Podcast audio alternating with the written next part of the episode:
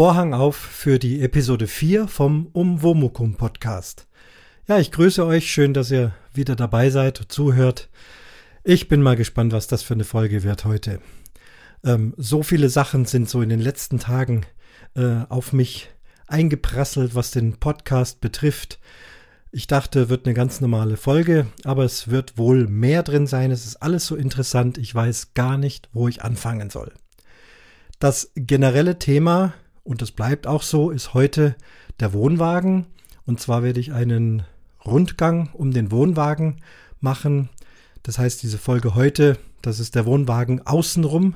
Und dann wird es weitere Folgen gehen. Da gehe ich dann in den Wohnwagen rein und erzähle mal, was drinnen alles sozusagen ist und später sicher auch mal übers Fahren und all diese Dinge. Also heute einmal um den Wohnwagen außenrum. Das wird das Hauptthema sein, kommen wir später dazu. Eine ganze Menge verschiedenste Arten von Kommentaren und Besprechungen in anderen Podcasten hat es gegeben und damit möchte ich anfangen. Wir haben einmal wieder einen geschriebenen Kommentar von der Silke. Silke hatte ja schon kommentiert und ist eine fleißige und liebe Kommentiererin und freue mich, dass auch hier wieder was von der Silke angekommen ist. Ich lese mal vor. Silke sagte am 28. Februar. Hallo Oboman, jetzt bin ich mit meinem Kommentar etwas später dran, aber du wirst es ja trotzdem lesen. Dachzelte kenne ich auch schon sehr lange. Seitdem ich auf Autotreffen seit 1991 unterwegs bin, sehe ich immer wieder Dachzelte auf dem alten Minis. Auch dort passen sie gut drauf. Also keine Messeneuheit auf kleinen Autos. Im selben Jahr 1991 kam der Film Go Trabi Go in die Kinos. Auch dort fahren die Protagonisten mit einem Trabi und einem Dachzelt nach Italien. Das dürfte wohl mit, mit einer der bekanntesten Filme mit einem Dachzelt sein. Jetzt habe ich noch ein bisschen recherchiert und der Erfinder in der DDR war Gerhard Müller, der 1976 das erste Exemplar auf das Dach eines Trabis gebaut hat. Hier eine sehr interessante Seite dazu. Die habe ich dann in den Show Notes verlinkt natürlich. Weiter geht's. Du hast deine Internetseite verändert, richtig? Auch ich bin gespannt, was du noch so an Campingberichte anbringst. Ich gehöre allerdings mehr zur Zeltfraktion. Liebe Grüße, Mini Lancelot, Silke. Ja, liebe Silke, vielen, vielen Dank für den Kommentar. Fangen wir mal ganz von unten an. Du gehörst zur Zeltfraktion. Auch dazu wird es bestimmt bald was geben, denn wir haben unseren Wohnwagen nach vielen hunderttausenden Kilometern von mobiler Reise jetzt fix auf einem Campingplatz als Dauercamping abgestellt. Und weil wir trotzdem ein bisschen beweglich bleiben wollen, ähm, sind wir jetzt wieder back to the roots sozusagen, auch wieder aufs Zelt umgestiegen, wenn es doch mal schnell irgendwo in den Süden gehen soll. Dazu wird es auch noch Folgen geben. Ich kann nicht alles auf einmal machen, würde gerne heute am liebsten so viel tun. Bin auch mal gespannt, wie lang die Folge wird und Wahrscheinlich muss ich nachher auch mal eine Pause dazwischen machen. Ja, also über Zelte gibt es später etwas. Meine Internetseite, also die Blogseite, die habe ich relativ am Anfang gleich nochmal verändert. Es hat mir nicht so gefallen. Äh, der Pod Love Player war irgendwie äh, so verschoben, die Buttons und ich hatte irgendwie keinen Zugriff drauf und habe dann noch weitere Themes gesucht. Das sind also so vorgefertigte ähm, vor, vorgefertigte Internetseiten vom Layout, was ist wo, welches Menü, auch welche Farben, welche Bilder. Bin da zufällig auf diese Geschichte mit diesen Klaviertasten gekommen. Das hat ja nun auch, ist ja da, ja, das basische Instrument für Musik. Und mit dem Podlove Player hat auch alles funktioniert. Die Menüs sind da, wo ich es haben will. Das ist der Grund, warum es momentan so aussieht, wie es jetzt aussieht. Wichtig ist, dass alles funktioniert. Ich hoffe, ihr findet alles. Oben haben wir die Menüleiste. Auch wenn jemand einen Audiokommentar schicken möchte, gibt es dort ein extra Menü, damit man gleich die E-Mail-Adresse findet und vieles mehr. Schaut es euch mal an. Dann vielen, vielen Dank, dass du dich nochmal auseinandergesetzt hast mit diesen Dachzelten. Ich will es auch nochmal äh, spezifizieren. Du hast es völlig richtig gesagt. Natürlich sind Dachzelte an sich keine Messeneuheit. Ich wollte mehr darauf hinweisen, dass die Art und Weise, diese Dachzelte, die dort auf der Messe vorgestellt worden sind, mit ihren leichten Aufklappmöglichkeiten, das sieht jetzt alles aus wie so moderne Dachboxen, die man ja kennt. Und wenn man das dann hochklappt, mit Doppelarm-Stoßdämpfern. Ähm, ähm, dann klappt es ganz leicht nach oben. Es sind leichte moderne Materialien. Die Befestigungsmöglichkeiten sind angepasst auf die modernen Autos mit der Dachreling oder mit Dachgepäckträgerleisten. Das kann man alles sehr einfach da drauf klicken.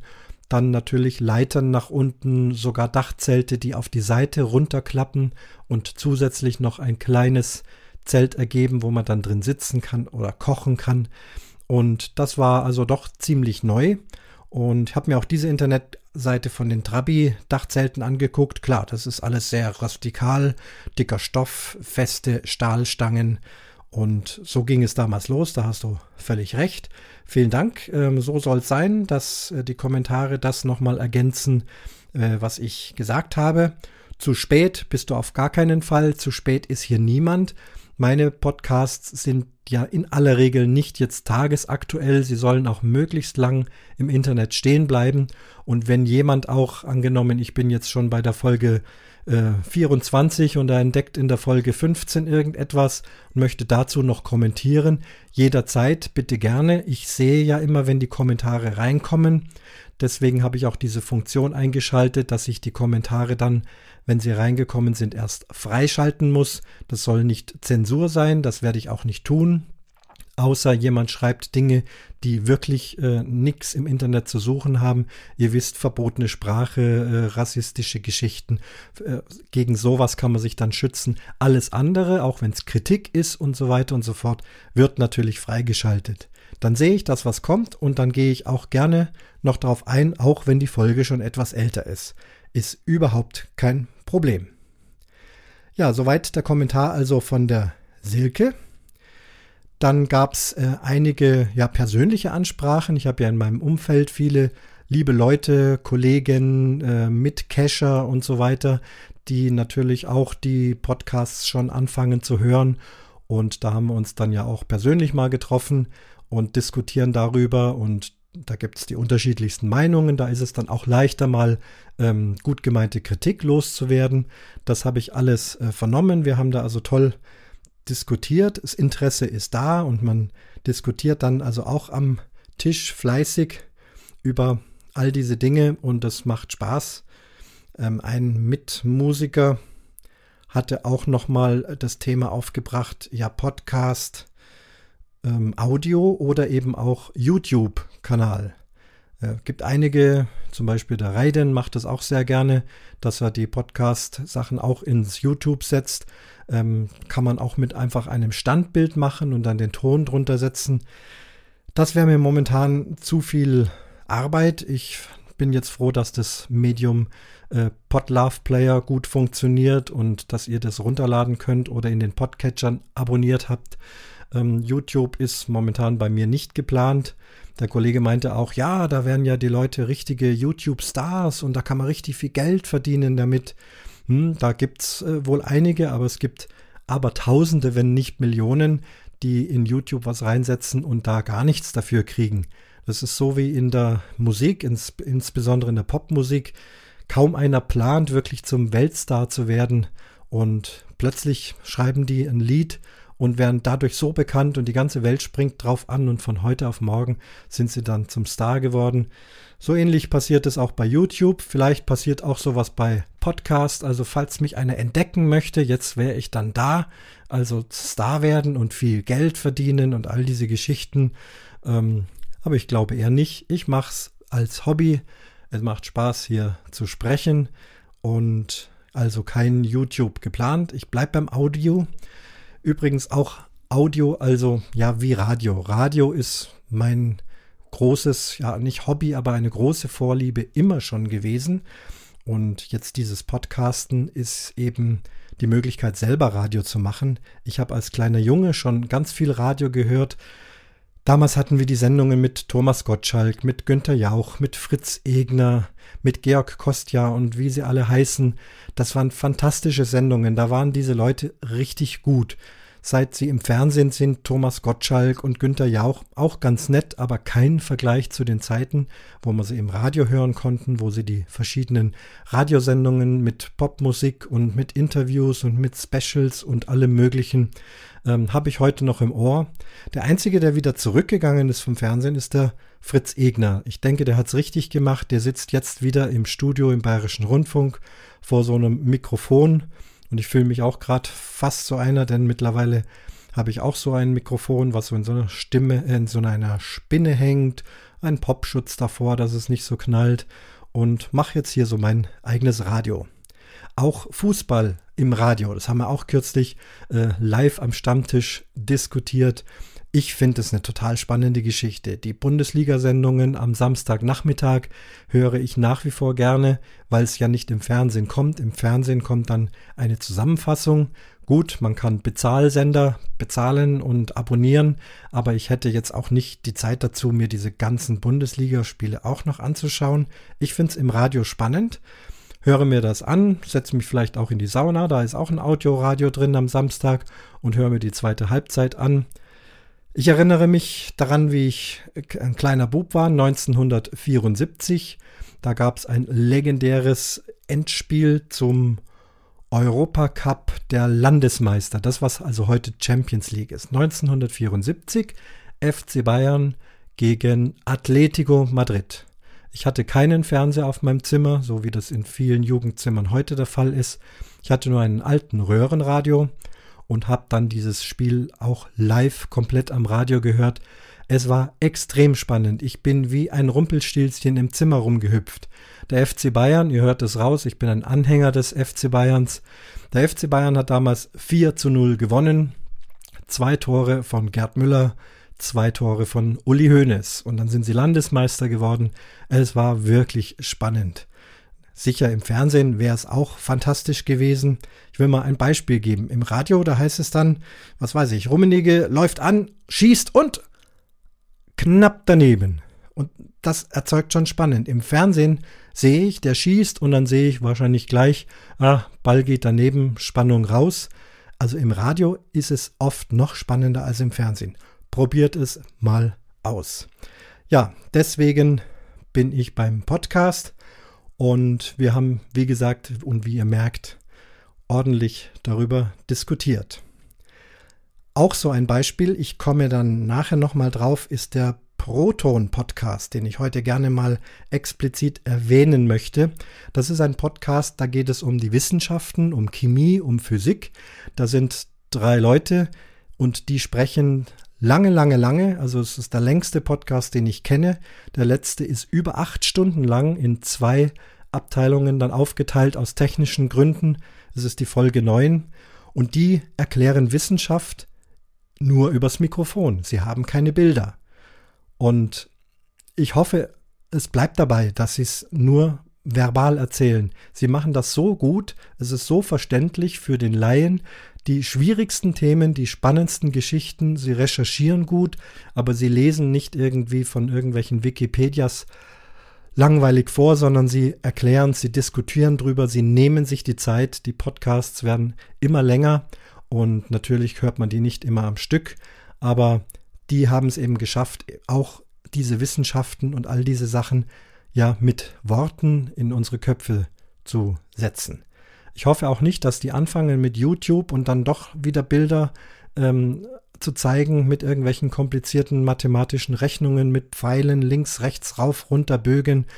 Da steige ich dann relativ schnell aus. Das ist dann schon wieder so, auch wie früher in der Schule. Also ich hoffe, die bleiben beim gesprochenen Wort pro Ton. Komme ich aber nachher nochmal drauf. Wir sind immer noch bei den Kommentaren und auch hier habe ich wieder etwas bekommen, was ich sehr, sehr gerne mache. Erstens mache ich selber und ich bekomme es auch gerne selber, nämlich einen Audiokommentar. Audiokommentar selber ähm, aufgenommen zu Hause. Tolle Geschichte, äh, würzt den Podcast. Ich schneide die Audiokommentare, die ihr mir schickt, immer gerne rein und gehe nachher auch dann drauf ein. Und der heutige Audiokommentar kommt wieder vom Sönke. Hab ja schon mal einen von ihm bekommen. Er ist sehr interessierter Neucamper und ich würde sagen, jetzt hören wir uns erstmal an, was der Sönke zu sagen hat. Band ab. Ja, moin Christian, hier ist Sönke aus Flensburg. Schon wieder Sönke aus Flensburg. Danke, dass du meinen Audiokommentar in der Folge 3 gespielt hast und du hattest ja gesagt, dass ich ein paar Sachen über meinen Wohnwagen erzählen soll. Ich freue mich auch wie Bolle, dass das nächste Thema wahrscheinlich Camping sein wird. Dann wollen wir mal sehen. Ich mache einfach mal so kurz den Anfang. Also wir haben uns einen ganz alten Fendt Joker gekauft, Baujahr 88, der ist wohl so bummelig 5 Meter lang, äh, mit Klo, Sitzecke im Heck und ich habe ein festes Bett im Bug eingebaut, da war vorher auch eine Sitzecke. Dann habe ich noch so ein bisschen mit dem Strom rumgetüdelt, ein bisschen LED und wie das denn halt so ist. Ja, bisher haben wir uns immer nur über die Camper lustig gemacht. Vor allen Dingen, wenn sie auf der Straße vor uns gefahren sind, haben wir uns so ein bisschen darüber geärgert, dass man die so schlecht überholen kann und so. Ihr kennt das. Außerdem habe ich mir so vorgestellt, die Leute auf dem Campingplatz sind ja genauso dran wie die auf dem Schrebergarten und da habe ich so meine ganz eigene Meinung. Aber meine Frau kam dann irgendwann an und meinte, na, sollen wir nicht auch mal so ein Ding haben? Weil das Campen im Zelt, das ist gar nicht meins. Das geht gar nicht. Und dann haben wir gesagt, ja, mal sehen und ich weiß nicht. Ja, ruckzuck, es waren keine zwei Monate später, haben wir uns irgendwo, wo war das denn, kurz vor Hamburg ungefähr, einen Wohnwagen abgeholt, einen gebrauchten, bisschen aufgepeppt für unsere Verhältnisse und ähm, ja, dann ging das los. Ich kriege ja im Sommer normalerweise beruflich bedingt kaum Urlaub so dass wir dann halt freitags nachmittags irgendwie losfahren, meistens Richtung Nordsee, das ist von hier ja keine Stunde weit. Dann stellen wir den Wohnwagen irgendwo beim Discounter oder auf irgendeinem öffentlichen Parkplatz oder auf dem Seitenstreifen, wo das denn geht, ab. Dann gehen wir ein bisschen cashen. Ich bin halt auch so ein Geocacher, wobei das im Moment immer weniger wird. Und dann gucken wir uns so ein bisschen die Gegend an, gehen mal ein bisschen am Deich spazieren, wenn das dann Abend wird, dann gehen wir irgendwo schön essen, benutzen da nochmal das Klo. Und über Tag haben wir uns dann irgendwo eine Stelle gesucht, wo man dann schlafen kann. Und dann knoten wir den Wohnwagen wieder an, fahren dann dorthin, wo wir uns über Tag die Stelle gesucht haben, drehen die Stützen runter. Meistens machen wir ihn gar nicht ab vom Auto. Und dann schlafen wir da die Nacht. Also Vorzelt und diesen ganzen Klumpatsch haben wir gar nicht dabei. Das brauchen wir eh nicht. Ja, dann schlafen wir dann in Nacht und am nächsten Tag fahren wir dann ein Stück weiter und das Ganze wiederholt sich. Aber jetzt ist es soweit, jetzt kommt der erste Campingplatzaufenthalt. Gebucht ist das Ding, nur wollen wir mal gucken, was da auf uns zukommt. Ich habe einen Kumpel, der fährt auf den Campingplatz, baut sein Vorzelt auf, richtet sich da häuslich ein und reißt die erste Bierbuttel auf und trinkt Bier. Liegt bresig in der Sonne und trinkt noch ein Bier schmeißt den Grill an, liegt immer noch bresig in der Sonne und trinkt noch ein Bier. Naja, das ist nun gar nicht unser. Wir sind weder gesellige Menschen, noch trinken wir Alkohol. Also klar, wir trinken mal Alkohol, aber das ähm, beschränkt sich wirklich auf ein Minimum. Deswegen bin ich mal so gespannt, wie das mit dem ersten Campingplatzaufenthalt wird. Ja, für den Rest, ich mal sehen. Vielleicht werde ich ja davon berichten. Ich will hier auch nicht schon wieder zu viel erzählen. Das ist ja dein Podcast und ich will mich da nicht so zwischendrängen. Ähm, ja, was soll ich sagen? Mach weiter so, halt durch, bring viel übers Campen. Ich wünsche dir was. Ciao, Christian. Vielen, vielen Dank, Sönke. Das war also sein Audiokommentar. Und ja, ich möchte dich beglückwünschen. Du bist also Neucamper, Neuwohnwagenbesitzer hast ähnlich angefangen wie wir auch. Man kauft sich erstmal ein älteres oder auch deutlich älteres Modell, um einfach mal auszuprobieren, wie das so ist. Und am Anfang passiert ja auch das eine oder andere, das bleibt nicht aus, ob das beim Fahren ist oder sonst wie. Auch darauf komme ich nachher nochmal zurück und auch in den nächsten Wohnwagenfolgen. Uns ist es da auch oft ähnlich gegangen. Man muss erstmal ein bisschen basteln, ein bisschen probieren und Wir hatten also insgesamt drei ältere Modelle an Wohnwegen. Und jetzt haben wir mittlerweile einen ganz nagelneuen, mal eine ganz andere Geschichte, sehr, sehr luxuriös, sehr schön. Aber ich finde, man muss dadurch mit den alten Wohnwegen kann man wunderbar basteln. Der Sönke hat es ja auch ein bisschen beschrieben. Auch innen die Sitzecken ein bisschen ausgebaut, LED-Lampen eingebaut, den ganzen Wohnwagen innen ein bisschen aufgepeppt. Ja, und zu diesem aufgepeppt, dazu gibt es nachher eben auch Hinweise, wobei ich heute nochmal außen rumgehe. Auch da zum Thema etwas, ja, den alten Wohnwagen verbessern. Gibt es also die Dinge, die wir gemacht haben, nicht alle auf einen Schlag, aber so nach und nach. Vielleicht sind da Ideen dabei. Und andersrum wiederum, wenn von euch dann noch was dazu kommt, ist es gern gesehen. Auch beim Thema Innen, ja, da haben wir dann auch äh, bestimmt einige Schnittmengen, denn der Sönke hat mit einem Kollegen zusammen, das ist der Mark, Mark, Marco, ähm, die haben kurzerhand selber einen Camping-Podcast äh, ins Leben gerufen. Das ist der CCP Podcast, Camping Caravan Podcast. Und da haben sie jetzt eine Nullnummer erstmal zum Einsteigen, so ähnlich wie ich das auch gemacht habe und wie es die meisten machen. Und reden jetzt in der ersten Folge eben auch über die ersten Gehversuche mit dem Wohnwagen und bin ich auch schon gespannt auf weitere Folgen, kann euch das also auch empfehlen. Und äh, wie gesagt, wir kommen uns da auch bestimmt nicht in die Quere, denn die Nachfrage nach Camping Podcast war ja sehr stark, sehr laut.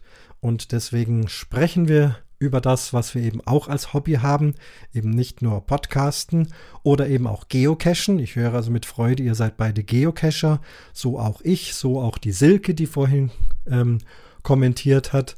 Also auch da gibt es wieder eine Community und man weiß, wovon man spricht. Geocachen ein tolles Hobby und natürlich toll zu verbinden mit den Campingreisen, äh, sei es mit Wohnwagen, sei es mit Zelt, sei es mit Wohnmobil. Ähm, vor den Campingplätzen liegt mittlerweile immer irgendwas und wenn da nichts liegt, ja, dann legt man selber was. Ähm, was da beschrieben war, so Vorzelt aufbauen, da bin ich ein großer Fan davon. Ähm, das macht einfach, aber natürlich nur, wenn man irgendwo stationär ist. Also wenn wir dann eine Woche oder zwei Wochen bleiben, dann ist ein großes Vorzelt schon eine schöne Geschichte. Ich gehöre aber nicht zu denen, äh, die dann da auch den ganzen Tag nur im Liegestuhl liegen, ein Bier trinken, kurz aufstehen, was essen, wieder hinsitzen, Bier trinken und noch ein Bier trinken. Gut, faulenzen soll erlaubt sein, das tue ich auch. Ich lese dann eher an meinem E-Book vielleicht, aber wenn dann so die erste Ruhephase rum ist, dann gibt es doch immer wieder irgendwas am Wohnwagen zu basteln oder die Gegend zu erkunden. Wir suchen uns auch immer Campingplätze aus, wo auch einiges geboten wird. Im Winter vielleicht eine schöne Saunalandschaft, im Sommer tolle Wanderwege oder auch auf dem Campingplatz Dinge, die zu entdecken sind, Sachen, wo man mitmachen kann. Da gibt es ja so viel und ähm, bin da auch lieber aktiv als nur dem Liegestuhl liegen und Bier trinken. Aber jeder macht Urlaub, wie er das gerne möchte. Und solange die anderen damit nicht belästigt, ist es doch auch kein Problem. Ähm, es wurde ähm, von dir erwähnt, du möchtest dich nicht dazwischen drängen. Nein, du drängst dich gar nicht dazwischen. Ehrlich gesagt, mir geht es auch so, wenn ich Audiokommentare äh, schreibe. Das ist übrigens ein Running Gag. Irgendwann kam das mal auf, es hat sich nur jemand äh, versprochen und seither ist es also ganz bewusst bei den vielen Audiokommentatoren, dass sie sagen, ich schreibe einen Audiokommentar, statt sie ihn zu tippen. Also wer denkt, ich würde mich da dauernd versprechen, das ist ein bewusster Running Gag. Nein, du drängst dich nicht dazwischen, gerne wiedergesehen, egal in welcher Länge. Ähm, Im Internet ist noch Platz, das gehört eigentlich der Spruch nachher zu den Proton-Leuten. Ich tue es da nochmal wiederholen und freue mich drauf und nur zu. Also Audiokommentare gerne. Ist kein Dazwischendrängen. Überhaupt nicht. Wildcampen. Eieiei.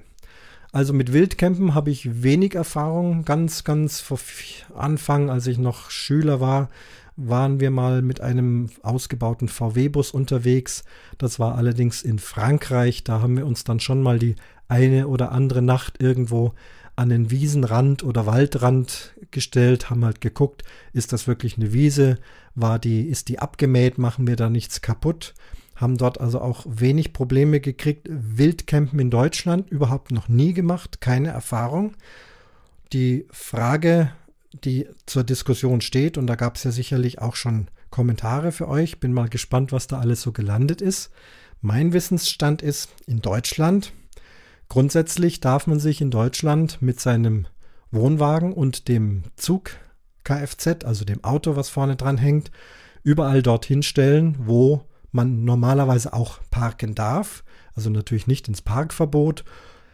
Ausnahmen sind dort, wenn da Schilder sind, dass man eben nicht mit einem Karawan oder Wohnmobil dort stehen darf. Aber ansonsten der ganz normale Straßenrand, wo Parken erlaubt ist, da dürft ihr euch mit eurem Auto und Wohnwagen hinstellen und ihr dürft auch dort übernachten. Und zwar wird dieses Übernachten so definiert, es ist zur Herstellung der, ähm, der Fahrtüchtigkeit. Also klar, bist lang gefahren, musst schlafen und kannst am Straßenrand stehen bleiben.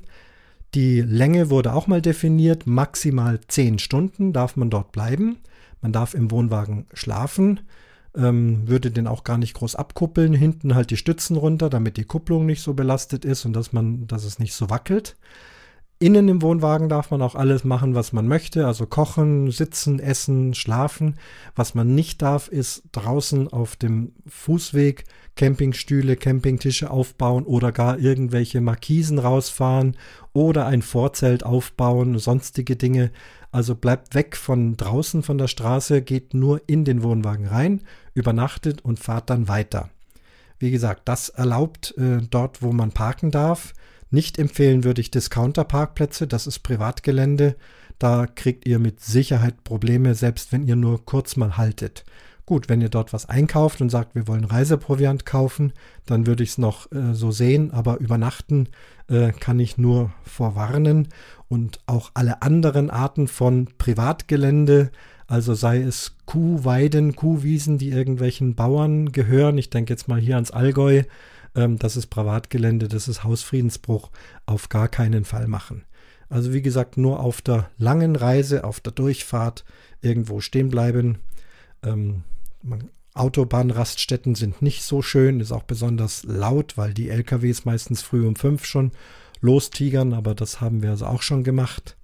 Es gibt Städte, da sind spezielle Wohnmobilparkplätze, da ist dann sogar eine Stromsäule, da wirft man wenig Geld ein und kann dann sogar seinen Wohnwagen mit Strom versorgen. Ähm, vielleicht ist da auch sogar eine Art Abwasserkanal, irgendwas. Das kostet wenig Geld, also das ist kein Campingplatz, sondern einfach nur ein befestigter großer Parkplatz. Eigentlich für Wohnmobile gedacht. Wenn man mit einem Wohnwagen kommt, muss man halt schauen von der Länge her, wie man sich hinstellt oder ob man den Wohnwagen in so eine Lücke reinschiebt und dann abkuppelt. Aber das sind dann also ganz legale Stadtübernachtungsplätze. Wäre also auch noch eine Möglichkeit. Ja, also so viel zum Sönke und auch äh, Kommentare zu deren neuen Camping Caravan Podcast, so heißt er ausgesprochen. Abgekürzt habt ihr es mit CCP. Und ich weiß nicht, ob ihr es auch schon gemerkt habt. Ich habe dann ganz schnell mal nach CCP Podcast gesucht und lande bei einem medizinischen Podcast in, den, in England. Und dort ist es nämlich der Critical Care Podcast. Also, wenn ihr dort landet, das ist vielleicht auch interessant, aber da geht es nicht um Camping. Ihr müsst nach dem CCP, nach dem Camping Caravan Podcast in deutscher Sprache suchen und dann landet ihr beim Sönke. Momentan sind, wie gesagt, zwei Folgen online. Weiter geht's. Ich habe es vorhin schon erwähnt. Die lieben Leute von Proton. Die haben, ich erzähle es nochmal, einen Podcast über wissenschaftliche Themen. In aller Regel sprechen die erstmal eine Stunde über dieses oder jenes. Die verzetteln sich auch gerne. Alles, was interessant ist, wird dort aufgenommen. Die haben wirklich die Ruhe weg. Ich versuche ja ein bisschen äh, geradeaus durchzugehen und denke mir hinterher, Mensch, du hättest noch zehnmal mehr erzählen können. Die machen das wirklich. Die nehmen sich alle Zeit der Welt. Dann geht es aber wirklich auch sehr interessant los. In aller Regel wird ein Element des Periodensystems besprochen. Die gehen auch da der Reihe nach von dem Element mit der Ordnungszahl 1, dem Wasserstoff, sind sie jetzt momentan bei der letzten Folge beim Kohlenstoff gelandet und der Kohlenstoff ist sehr, sehr weites Gebiet. Dementsprechend ist deren Folge sehr lang geworden. Sie haben es sogar in zwei Teile unterteilen müssen, weil die Technik nur sechseinhalb Stunden zulässt und das ganze Ding ist, glaube ich, acht Stunden irgendwas genommen. Es ist sehr gut in Kapitel unterteilt, so wie ich das auch mache, damit man also sich die entsprechenden Stellen rauspicken kann, denn ich glaube, kaum einer wird acht oder achteinhalb Stunden oder auch nur sechs am Stück hören. Ich finde das sehr praktisch, komme damit sehr gut zurecht. Bei der letzten Folge haben sie einen tollen Satz gesagt. Der trifft vielleicht auch für den heutigen Podcast zu. Ich mache mir den jetzt einfach mal zu eigen, denn ich ähm, bespreche ja jetzt das Proton und ihr merkt, das dauert relativ lang. Wir sind immer noch nicht beim Wohnwagen. Hallo Wohnwagenfreunde, durchhalten, das kommt schon noch. Oder die Kapitelmarken verwenden. Also, da war die Überschrift der Folge 9. Aufgrund einer schweren Erschütterung der Raumzeit ist diese Folge ein wenig länger geworden. Was war geschehen? Ähm, Sie haben in der vorletzten Folge über die Untersuchung und Erforschung der Gravitationswellen gesprochen. Das ist die letzte Einheit, die in Einsteins Relativitätstheorie vorkam und die bisher noch nicht offiziell bewiesen ist. Alles andere, was Einstein betrifft, ist bewiesen, also was die Relativitätstheorien, die allgemeine und die spezielle betreffen, aber das mit den Gravitationswellen konnte man noch nicht messen. Und während sie diese Folge aufgenommen haben und darüber gesprochen haben, dass da also schon einiges an Forschung über die Jahre ins Land gegangen ist und diese äh, Folge wurde ausgestrahlt und kurz danach, ich denke, ihr habt das alle mitbekommen, ist also die großartige Neuigkeit durch die Welt gegangen, dass ausgehend von Deutschland Hannover, aber durch die ganze Welt Wissenschaftler nun tatsächlich den Nachweis geführt haben, dass es Gravitationswellen gibt und dass sie auch solche Gravitationswellen oder nur eine, ich weiß es gar nicht so genau, gemessen haben. Das alles wiederhole ich jetzt nicht, keine Angst, kann ich gar nicht, aber ich kann euch nur empfehlen, es ist wirklich spannend, die Folge 8 vielleicht zu dem Thema und dann die Folge 9 mit der Auflösung. Ich hatte mich dann dort auch gerne wieder mit einem Audiokommentar eingeklinkt. Der wurde dann in der Folge 9 am Anfang auch gesendet. Also Sie mögen das auch gerne mit dem Audiokommentar. Das freut mich und ihr hattet mich ja auch gefragt, ähm, ob das so passt oder ob ich nochmal dazu kommentieren möchte. Ähm, jetzt bin ich ja nicht beim Audiokommentar, jetzt bin ich in meinem eigenen Podcast. Erstens weiß ich, dass die Kollegen von Proton meinen Podcast auch gerne hören. Ich werde sie dann auch darauf hinweisen, dass all die Fragen, die sie an mich gestellt haben, hier in der Sendung vorkommen.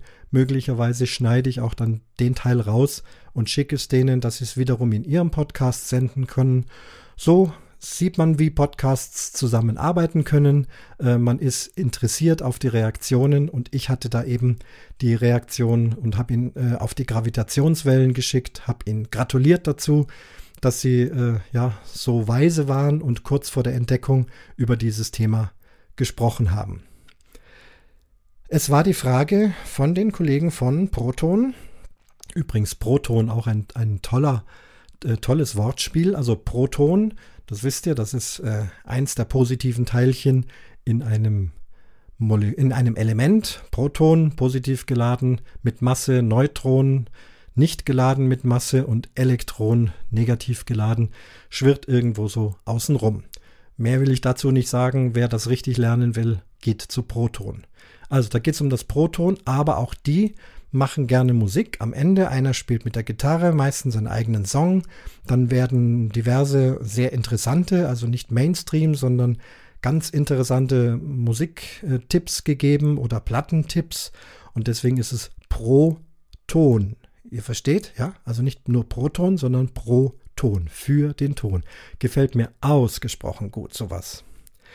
Ja, die Kollegen von Proton hatten mich gefragt, ob ich nicht in meinem Podcast ähm, ein, eine kleine Kostprobe der Oboe geben kann. Wie ihr wisst, ich bin der Oboe-Man, ein englischer Ausdruck, hatte ich glaube ich in der Nullnummer, müsste ich es erklärt haben, habe ich eben aus der Zeit in Südafrika, wo ich also auch schon einen Nickname gebraucht habe, nicht fürs Internet, aber für andere Dinge, wo man sich schon einloggt und seitdem gibt es den englischen, den Oboe Man. Und aus dieser Zeit habe ich tatsächlich auch noch ein paar Aufnahmeschnipsel und die werde ich dann am Ende dieser Folge tatsächlich euch einspielen. Wer also gerne hören möchte, das geht nur kurz, ähm, wie eine Oboe klingt und wie ich die Oboe spiele, der kann das dann gerne hören. Hab da so kleine Schnipsel von Live-Konzerten, wo mal einer was mitgeschnitten hat. Und da sind so 30 Sekunden bis eine Minute Ausschnitte noch übrig. Sonst habe ich hier jetzt keine großen CDs. Und wir müssen ja auch mit den Rechten aufpassen. Und das ist aber alles selbst aufgenommen, nur für mich oder live im Konzert hat jemand mitgeschnitten. Ähm, sollte kein Problem sein.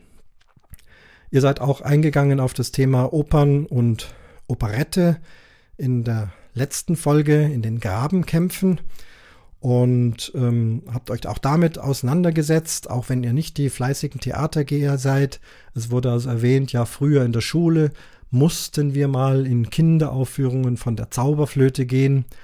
Ähm, sowas gibt's heute auch noch. Ich denke aber, dass man da auch schon sehr fortschrittlich geworden ist und das wirklich interessant gestalten kann. Ähm, Kinder- und Jugendkonzerte sind für alle Orchester sehr wichtig.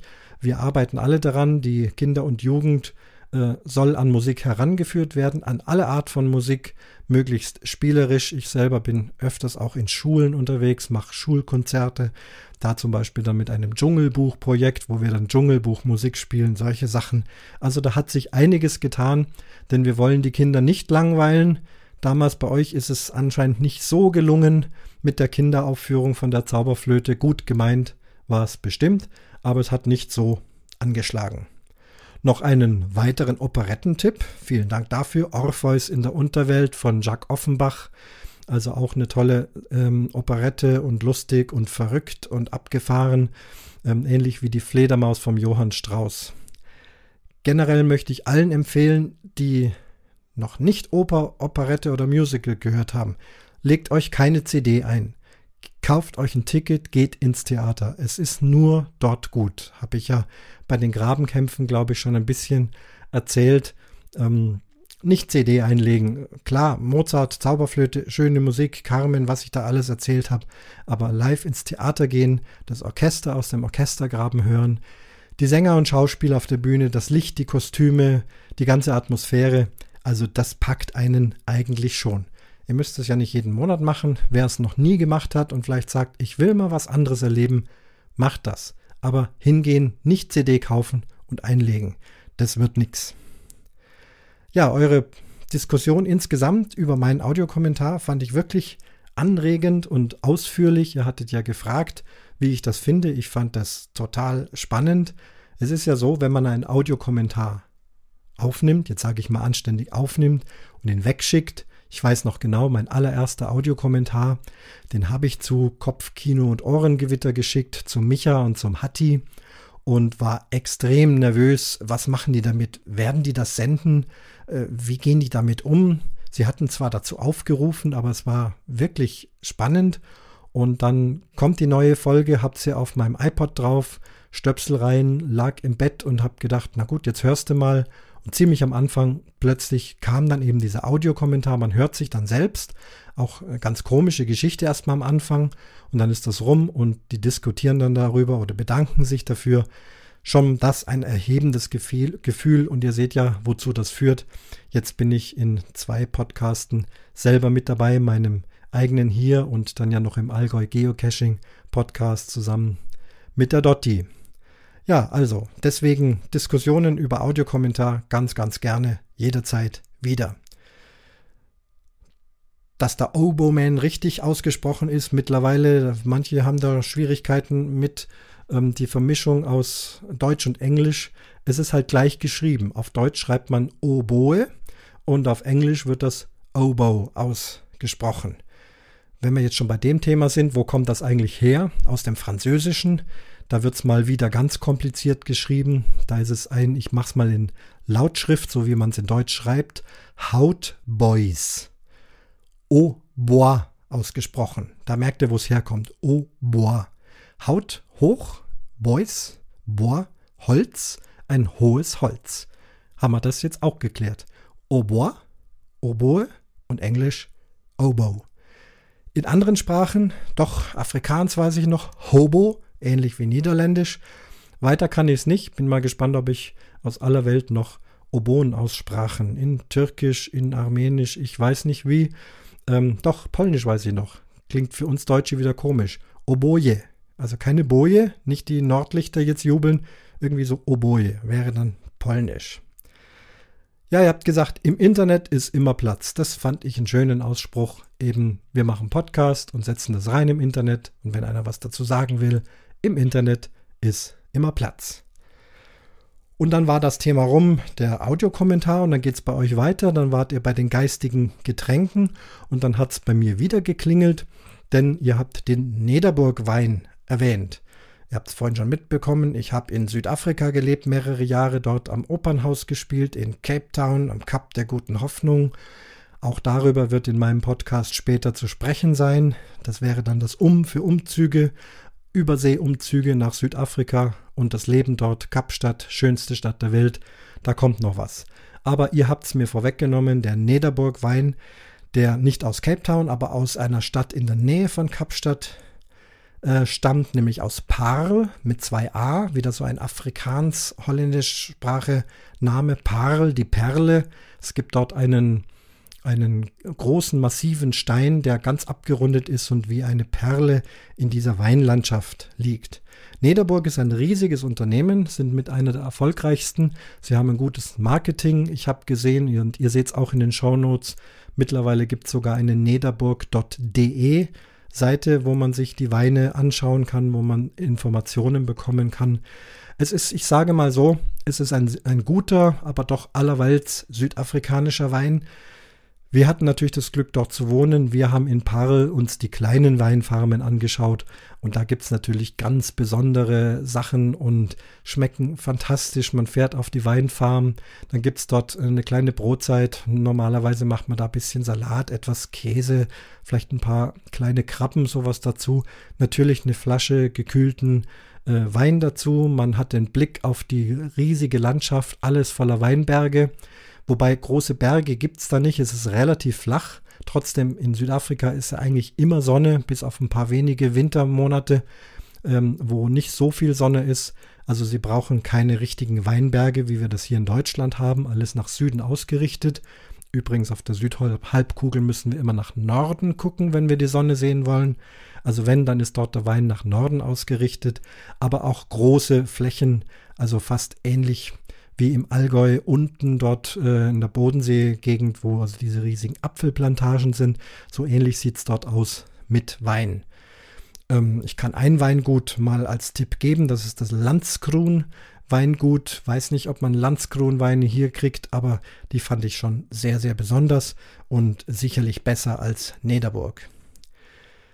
Und eine weitere Stadt in der Nähe von Kapstadt ist Stellenbosch. Die ist also etwas näher als äh, Parl. Auch dort gibt es große Vineyards. Ich habe euch die Stellenbosch Vineyards auch mal verlinkt.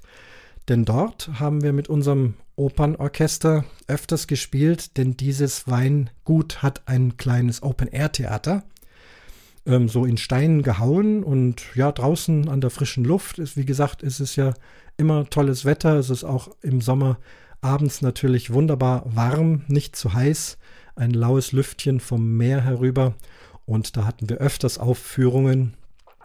Und wenn wir schon beim Wein sind, deswegen kommt die Geschichte Stellenbosch Vineyards, war geplant von uns, ähm, die Rockoper von Andrew Lloyd Webber zu spielen, nämlich Jesus Christ Superstar. Kennt ihr wahrscheinlich von dem klassischen Film aus den 70er Jahren.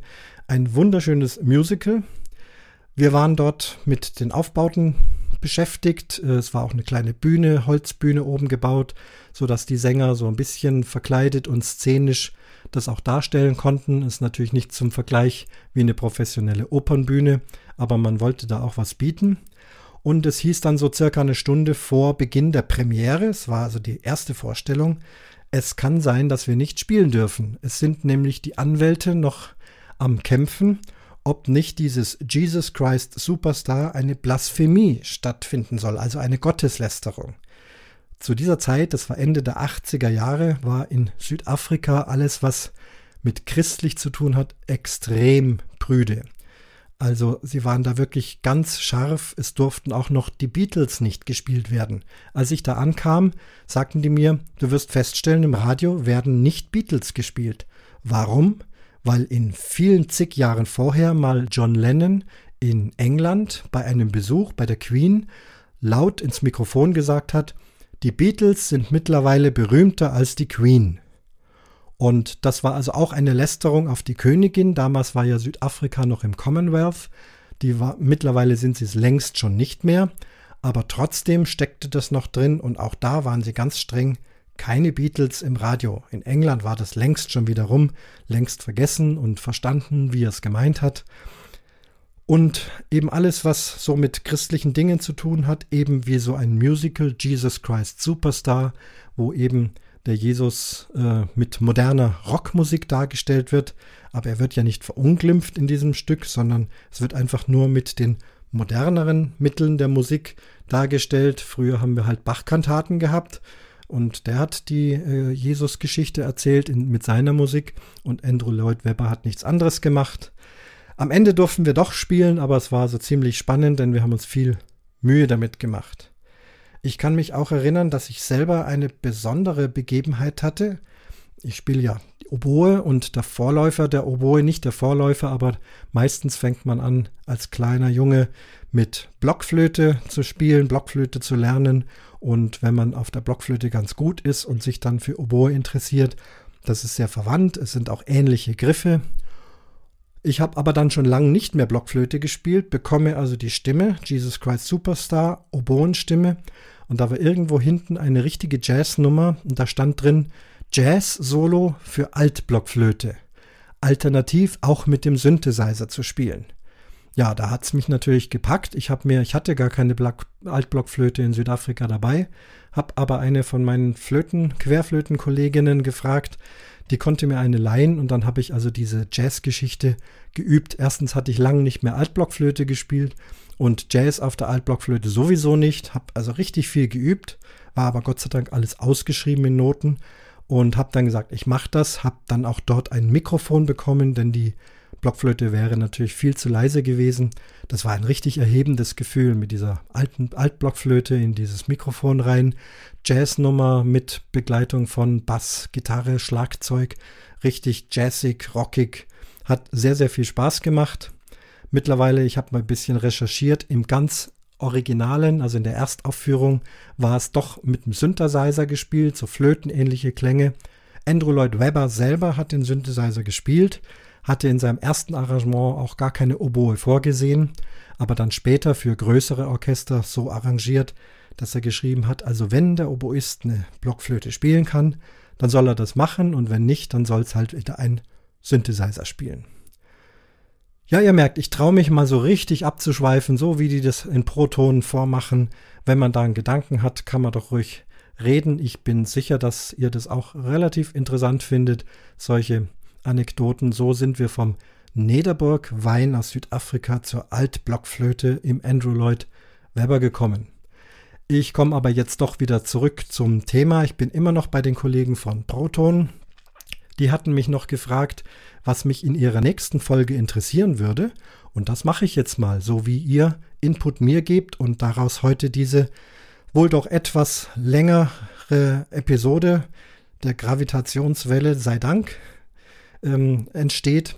So frage ich also auch heute die Kollegin von Proton, wenn sie denn zuhören, in der nächsten Folge müsste nach meinem Wissen und Periodensystem äh, das Element Stickstoff an der Reihe sein.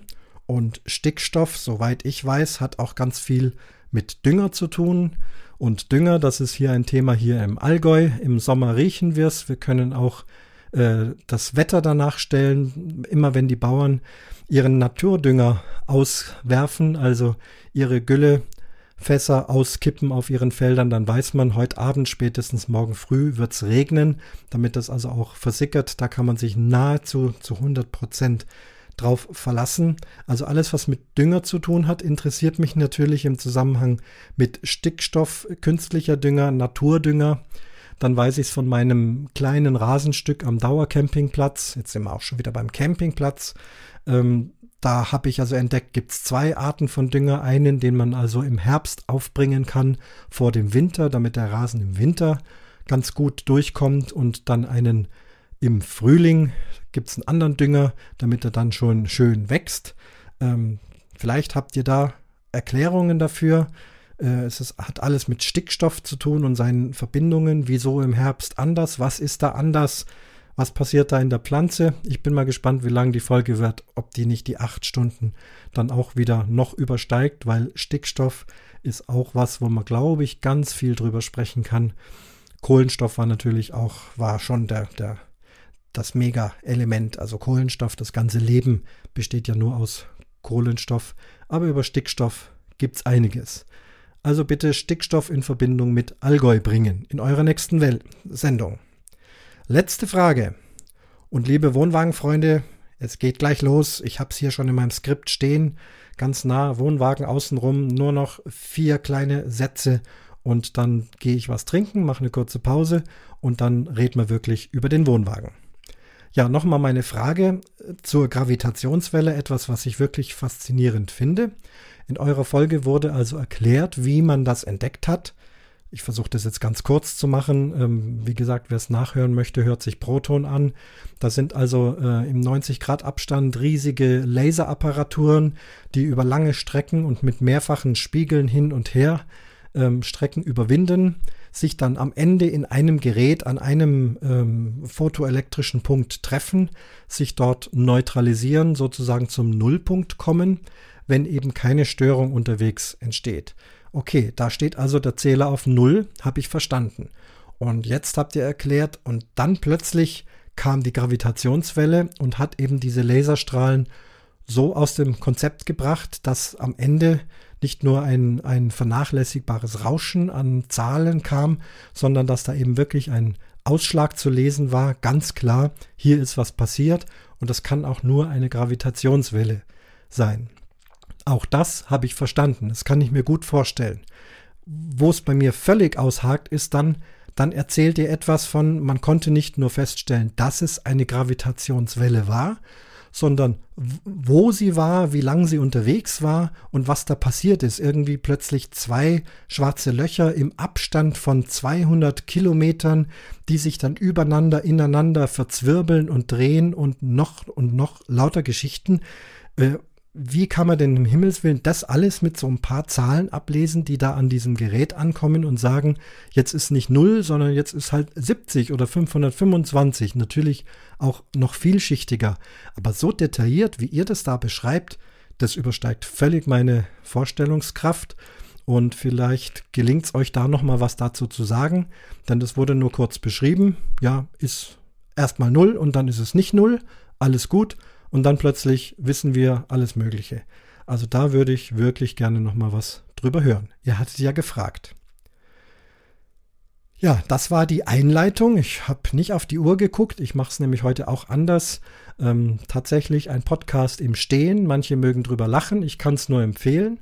Man sieht es ja auch bei den Radiomoderatoren oder bei den Synchronsprechern oder bei Sängern in Studios, die vor diesen Großmembranmikrofonen Stehen, stehen ist wirklich klasse. Man kann viel besser sprechen. Ich hoffe, die Stimme kommt auch besser rüber. Ich habe mein Skript in einem E-Book kurz in der Hand, wenn ich mal kurz draufschauen kann, was als nächstes kommt. Ähm, die Füße tun zwar gerade schon ein bisschen weh und Durst habe ich, aber es ist eine tolle Geschichte. Also ein Podcast im Stehen. So, jetzt mache ich eine kleine Pause und dann bin ich gleich wieder da und dann geht's einmal um den Wohnwagen rum. Bis gleich.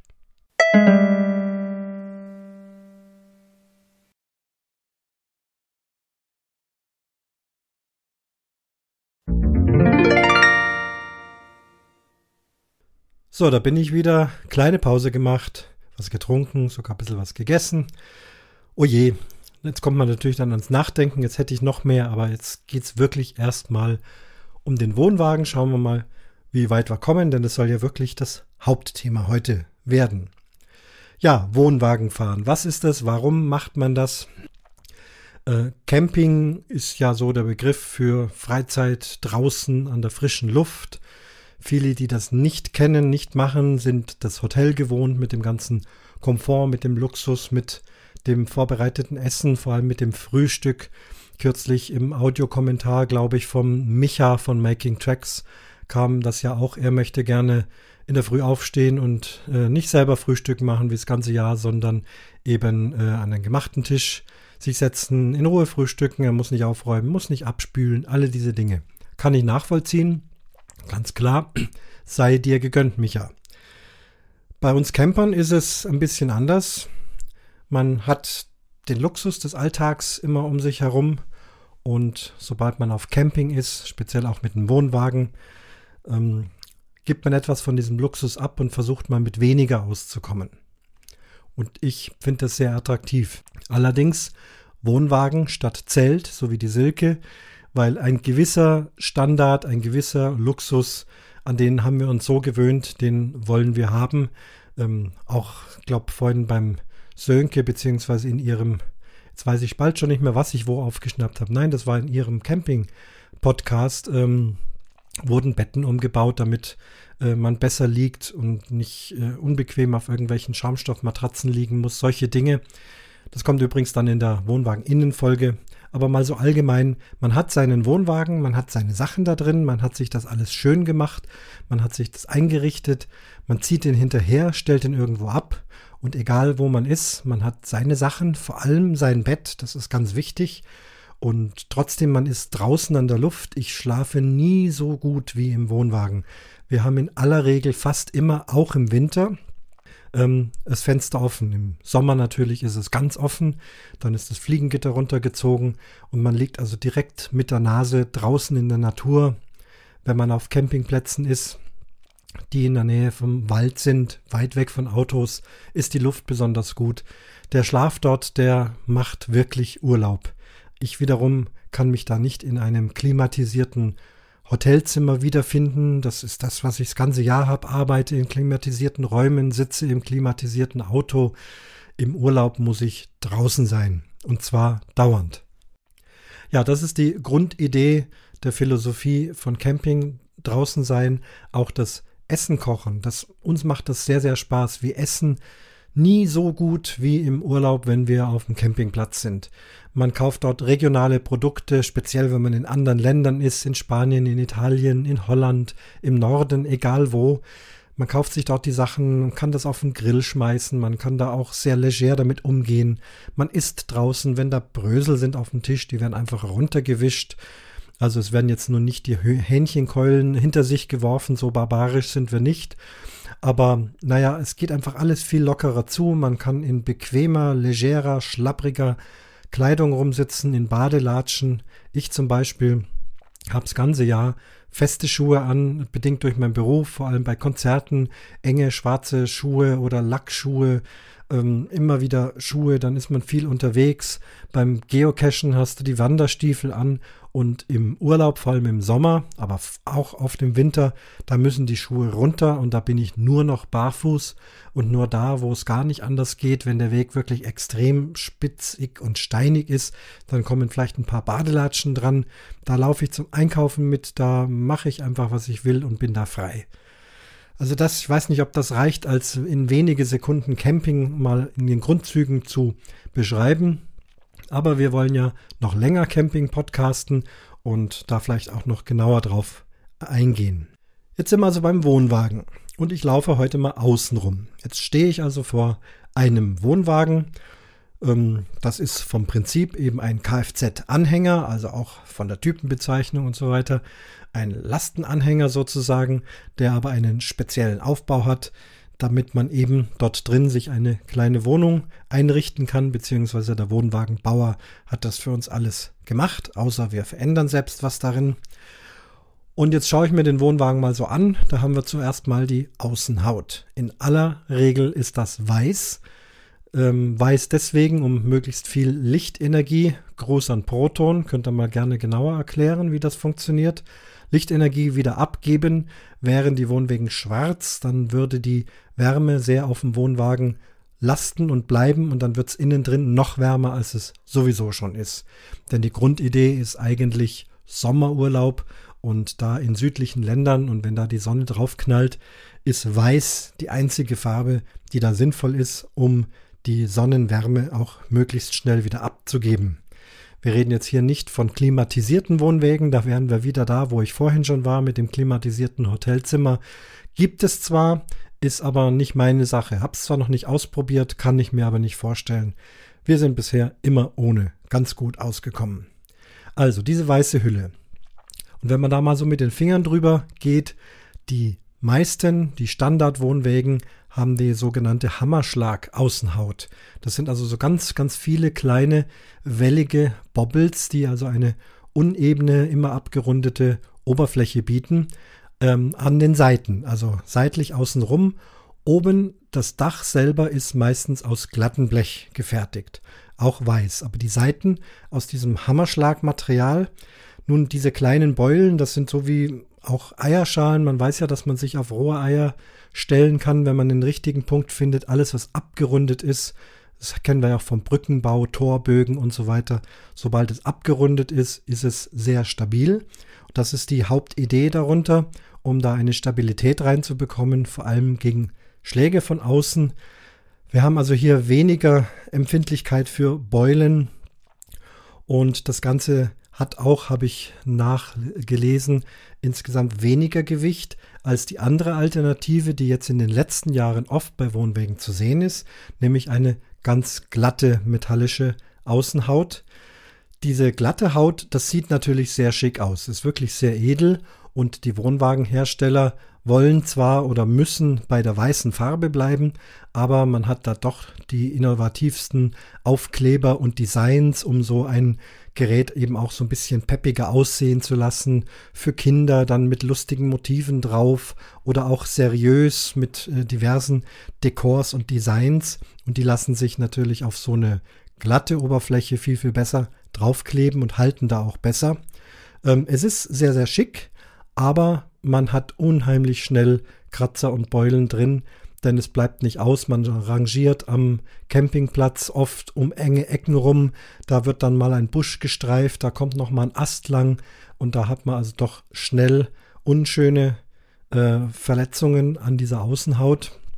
Deswegen bin ich nach wie vor eigentlich ein Fan von diesem Hammerschlagmaterial, ähm, obwohl das andere sehr schön aussieht. Aber mit diesem Hammerschlagmaterial kommt man in der Regel eigentlich schon gut aus. Und auch da gibt es ja Dekor- und Designmöglichkeiten. Aber ich, es muss ja auch nicht so jetzt wild bedruckt sein. Aber wer das gerne mag, der muss dann eben die glatte Fläche nehmen. Vielleicht will man auch selber was drauf machen. Da eignet sich das glatte auch mehr. So, dann haben wir auf einer Seite die Eingangstür, ganz klar. Und verschiedene Serviceklappen, also dort, wo die, der Einsatz für die Chemietoilette raus und rein geschoben wird. Ähm, manch andere, es gibt noch Staufächer mit Klappen von außen, also die verschiedensten Klappen, eventuell auch für, für Wassertanks, je nach Modell. Ähm, hier empfehle ich schon mal auf jeden Fall diese Tür und diese Klappen gut zu pflegen. Das werdet ihr jetzt öfters hören im Verlauf dieser Sendung. Ja, pflegt euren Wohnwagen auch, wenn er alt ist. Ihr werdet einfach viel mehr Spaß dran haben. Was mache ich mit diesen Türen? Ähm, die Gelenke einsprayen. Das Zaubermittel für mich momentan ist nicht Öl, sondern Silikonspray. Das verwende ich vor allem für ein Wohnwagenfahren, eigentlich für alles. Das ist wirklich ein Wundermittel. Ähm, riecht auch irgendwie ganz nett. Zumindest wenn man es außenrum macht im Wohnwagen, tue ich auch schon manchmal Silikonspray an irgendein Scharnier, aber da muss man ein bisschen aufpassen, dass es dann nicht zu penetrant riecht. Das muss jeder selber wissen. Aber wir sind außen. Auch die Gummis, die Dichtgummis, kann man gut mit Silikonspray einsprayen.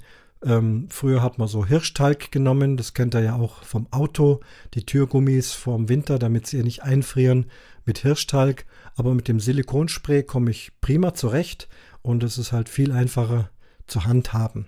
Also das ist eine schnelle Sache, eine kurze Sache, kostet nicht viel Geld.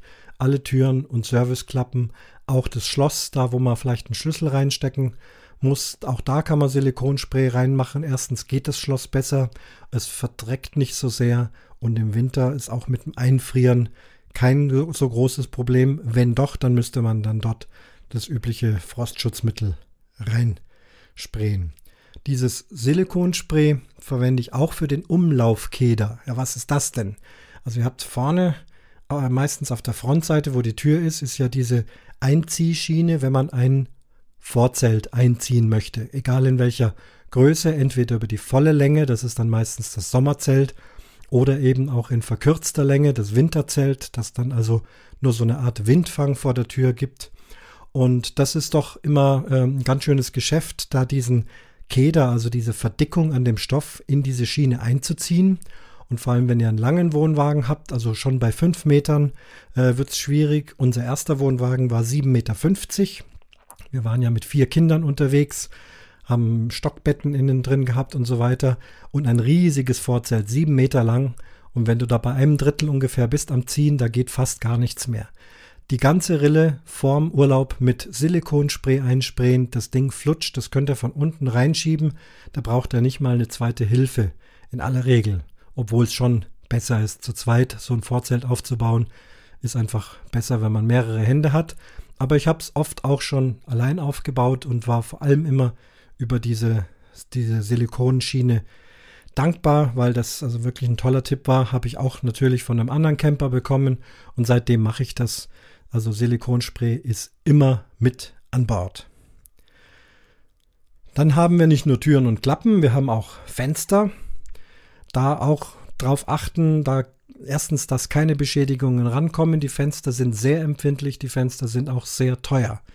Da Fenster austauschen, das geht dann doch leider ziemlich ins Geld, ist aber unumgänglich. Wenn ihr einen Riss im Fenster habt, wo Wasser eindringen kann, oder wenn ihr merkt, auch wenn man den Riss nicht sieht und es beschlägt von innen. Diese Fenster sind ja meistens doppelwandig, damit sie auch isolieren. Und wenn es da so von innen her beschlägt und kondensiert, dann ist wahrscheinlich das Fenster kaputt. Da ist irgendwo ein Riss, eine kleine, ähm, kleiner, ja, kleines Loch, irgendwas, wo Feuchtigkeit eindringen kann. Ich sehe öfters auf Campingplätzen, dass dann Wohnwägen mit irgendwelchen ähm, Kleber mit, mit Silberklebfolie oder irgendwas das versuchen zuzumachen. Äh, also dauerhaft auf gar keinen Fall. Ihr werdet keine Freude haben und irgendwann ist der Wohnwagen komplett im Eimer. Ich bin schon mit Sorge beim Sönke, der auch gleich einen undichten Wohnwagen gekauft hat und das da oben also alles versucht hat, wieder abzudichten. Da geht es also um die Oberluken. Ähm, ich hoffe, dass das gelungen ist, denn feuchter Wohnwagen und wenn da mal das Wasser drin ist, das ist ganz schwer rauszukriegen. Irgendwann ist dann der Wohnwagen in aller Regel hin. Wenn man das nicht in den Griff kriegt, dann ist es rum. Und deswegen auf die Fenster aufpassen. Auch wieder die Fenstergummis, selbe Geschichte. Hirschtalg oder Silikonspray, dass sie gut abdichten, dass keine Feuchtigkeit reinkommt. Feuchtigkeit ist der größte Feind von Wohnwagenfahrern. Das Allerfurchtbarste. Obwohl, jetzt fällt mir da ein Spruch ein, den, ah, man liest ja viele Sprüche auf dem Campingplatz, aber ich bringe sie immer, wenn es mir halt gerade einfällt. Ähm, ist auch mehr ein Dauercamper-Thema. Da steht also ein großes Schild an einem Wohnwagen dran. Ähm, des Campers Fluch ist Regen und Besuch. Obwohl, Regen geht ja noch ja, finde ich irgendwie lustig. Ähm, also wir haben gerne Besuch, äh, wir stören uns da nicht dran, aber auch das, wenn viele Leute da sind, kann auch schon mal anstrengend sein und wenn dann alle wieder weg sind und man dann äh, in Ruhe sich ausstrecken kann, ist auch wieder schön. Wir sind aber bei den Fenstern und beim Regen und bei der Dichtigkeit. Also passt auf auf die Fenster. Am besten macht sie nicht kaputt, seid wirklich sorgsam, schaut sie euch an. Wenn es doch hin ist, gibt es nichts anderes wie schnell in die Werkstatt und fachmännisch neues Fenster reinmachen lassen. Nur wer das wirklich selber gut kann, soll das machen. Wer da nicht so sicher ist, Finger weg, wenn es um Dichtigkeitsprobleme geht. Fenster austauschen lassen. Hilft alles nichts. So, dann gehen wir mal vorne hin, dort wo die Deichsel ist. Die Deichsel ist da, also die Stelle, wo auch die Anhängerkupplung dranhängt, wo dann das Auto dranhängt. Ich spreche jetzt aber erstmal über den Gaskasten. Den hat jeder Wohnwagen da vorne mit den verschiedensten Klappen. Die alten Wohnwägen haben noch eine einfache Klappe mit einem Scharnier. Mittlerweile gibt es da also tollere Konstruktionen, vor allem, dass die Klappe offen bleibt und einem nicht, wenn man da an der Gasflasche rumhantiert, irgendwann von hinten auf den Kopf schlägt. Das macht ordentlich Auer. Also wirklich gucken, dass die Klappe oben ist und irgendwie fest gemacht ist, je nach System. Bei unserem neuen Wohnwagen ist es ganz schick, da ist so ein Parallelgelenk. Das heißt, die Klappe klappt nicht mehr auf im klassischen Sinn, sondern sie fährt etwas nach vorne und fährt dann komplett nach oben und bleibt dort auch ganz sicher. Ja, das ist halt bei einem neuen Wohnwagen äh, wieder neuere Technik. Man hat sich Gedanken gemacht, sehr, sehr luxuriös. Aber jahrzehntelang haben wir mit normalen Gasklappen gelebt. Selbe Geschichte hier wieder Silikonspray, die Scharniere und das ähm, und die Gummis äh, einsprühen.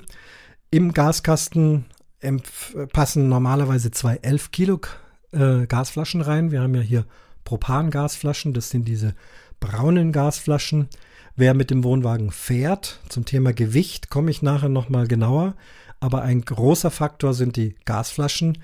Erstens überlegen, brauche ich wirklich zwei 11 Kilo Gasflaschen? Im Sommer sicherlich nicht.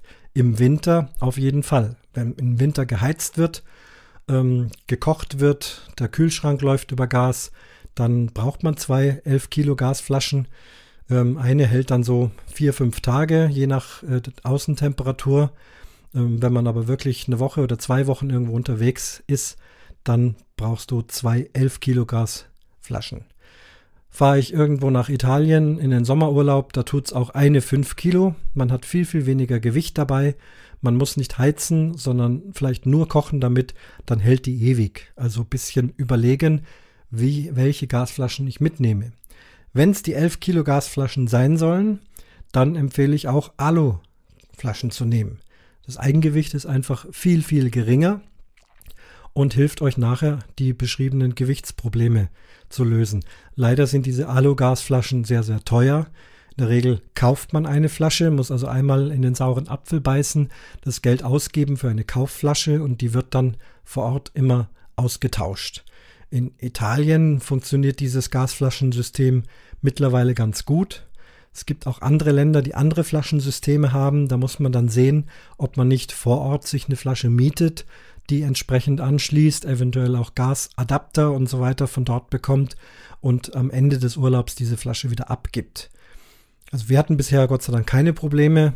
Ähm, auch dort, wo man die Propanflaschen nicht tauschen kann. In Spanien war es zum Beispiel der Fall.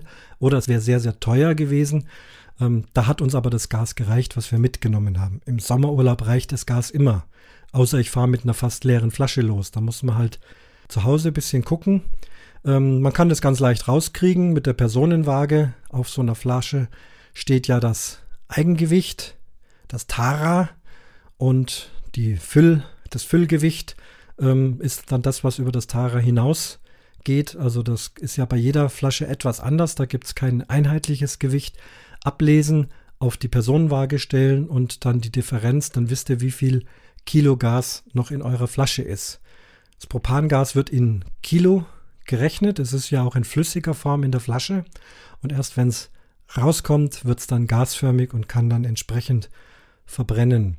Wer es ganz genau machen möchte, die Mathematiker unter euch, wenn ihr noch Unterlagen habt von eurem Kocher zum Beispiel oder wenn der Kühlschrank mit Gas betrieben werden soll, was in der Regel günstiger ist, wenn ihr den Strom extra bezahlen müsst, ist der Kühlschrank mit der Gasfüllung äh, von der Energie her viel, viel billiger.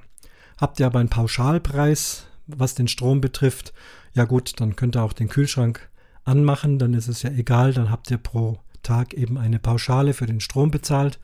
Aber wenn es genau abgerechnet wird, ähm, dann empfiehlt sich doch den Kühlschrank mit Gas zu feuern. Und in der Anleitung steht eben drin, wie viel Milligramm Gas pro Stunde bei einem mittleren Betrieb verbrannt werden. Dann kann man also ausrechnen, ähm, mit wie viel Gewicht man wie viele Stunden lang auskommt. Dasselbe betrifft auch die Heizung. Also wer sich da die Mühe machen möchte, kann das tun.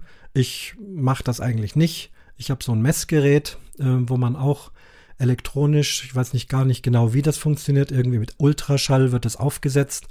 Und da kann ich dann immer sehen, äh, an welcher Stelle die Gasgrenze ist. Also bis wohin ist sie noch gefüllt, halb voll, dreiviertel voll.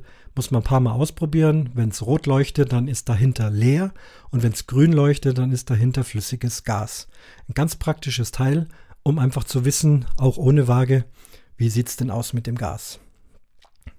Gute Halterungen empfehle ich auch, wenn ihr einen alten Wohnwagen habt und da ist nur irgend so ein schrottiges altes Band, wo man stundenlang dran rumfummeln muss und sich jedes Mal ärgert, wenn man es aufmachen muss. Geht in Campingshop, äh, kostet nicht viel Geld, kauft euch vernünftige Bänder mit vernünftigen Schlössern, die einfach äh, zu handhaben sind. Vielleicht eine gute Halterung, die sind in Regel aus Plastik, die kann man da reinschrauben.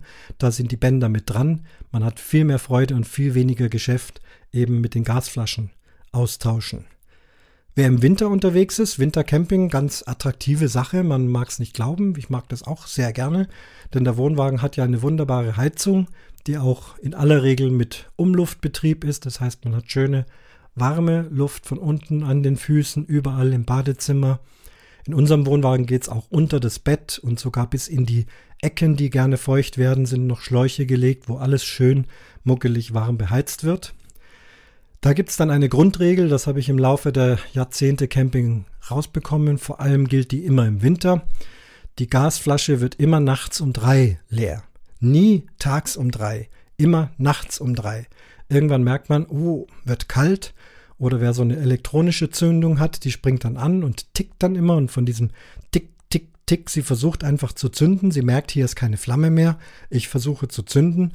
Und wenn kein Gas mehr kommt, kann nichts zünden. Dann wache ich davon auf, dann muss ich hintergehen, ähm, Hahn abschrauben, auf die andere Gasflasche draufschrauben, Deckel zu und dann wieder ins Bett.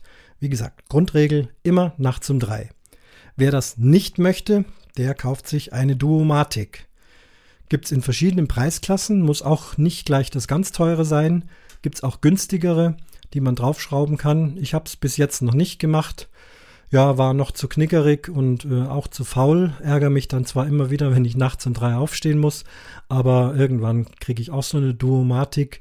Das bedeutet, man schließt beide Gasflaschen an. Das ist genau beschrieben, was wohin muss. Dann zeigt der Zeiger auf die linke Gasflasche und die läuft dann. Und sollte diese Gasflasche dann leer sein, das erkennt diese Automatik, springt sie automatisch um auf die andere Gasflasche. Und wenn man am nächsten Tag, man sollte schon mal kontrollieren, äh, mal guckt, äh, wie sieht es denn aus und man sieht den Zeiger, dass er auf die andere Flasche zeigt, dann weiß man, aha, hier wurde umgeschaltet. Dann muss ich jetzt aber schleunigst die leere Flasche tauschen, aber eben tagsüber. Ähm, wenn man Zeit hat und wenn die Geschäfte offen haben, geht man die Gasflasche tauschen, schließt sie wieder an und dann, sobald die rechte Seite leer ist, macht es wieder klack, dann geht es wieder auf die andere Seite. Und so geht es immer hin und her und man kann sich das nächtliche Aufstehen sparen. Ich habe es noch nicht, aber jetzt, wenn ich so drüber rede, das müsste irgendwann mal her, denn wir sind permanent auch immer im Winter auf dem Campingplatz im Wohnwagen. Dann haben wir auch eine Bremse am Wohnwagen. Das geht, betrifft diejenigen, die fahren. Wir sehen das ja da vorne auch. Da gibt es so einen geknickten Falz. Das ist die sogenannte Auflaufbremse die dann mit mechanischen Stäben hinten an die Räder greift und dort sind jeweils Trommelbremsen verbaut. In aller Regel, also wir haben keine Hydraulik mit Bremsflüssigkeit, sondern ein einfaches System mit Trommelbremsen, aber der Wohnwagen kann, kann und muss selber bremsen. Das Gewicht ist so groß, wenn das alles aufs Auto gehen würde, wäre euer Auto schnell kaputt. Heißt auch hier Bremsen pflegen, Diejenigen, die sowas gut können, können selber nach den Trommelbremsen schauen. Die anderen gehen in die Werkstatt. Es ist eine Kleinigkeit, die Trommelbremsen anzugucken. Da muss ja auch sehr selten was gemacht werden, aber wenn es dann notwendig ist, dann soll sich schon lohnen, dass man da die Bremsen ähm, einem Service unterzieht, dass die gut funktionieren. Von der Technik ganz einfach gesagt, ihr seid mit dem Auto unterwegs, äh, fahrt in einer bestimmten Geschwindigkeit, müsst dann etwas stärker bremsen, muss ja nicht gleich eine Vollbremsung sein, aber vielleicht doch stärker bremsen. Das bedeutet, der Wohnwagen schiebt von hinten auf das Auto drauf durch die Trägheitskraft. Gruß an Proton, Trägheitskraft, kann auch ein bisschen was.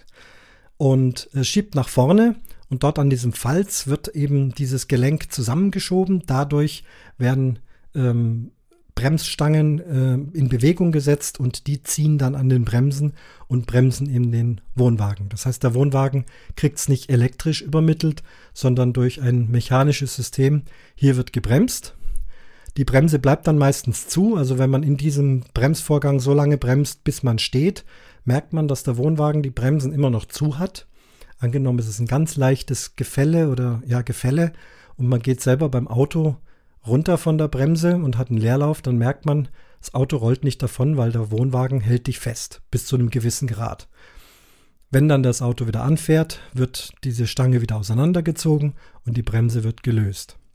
Es gibt ein ganz ausgeklügeltes System fürs Rückwärtsfahren. Da weiß ich ganz ehrlich nicht, wie es denn funktioniert.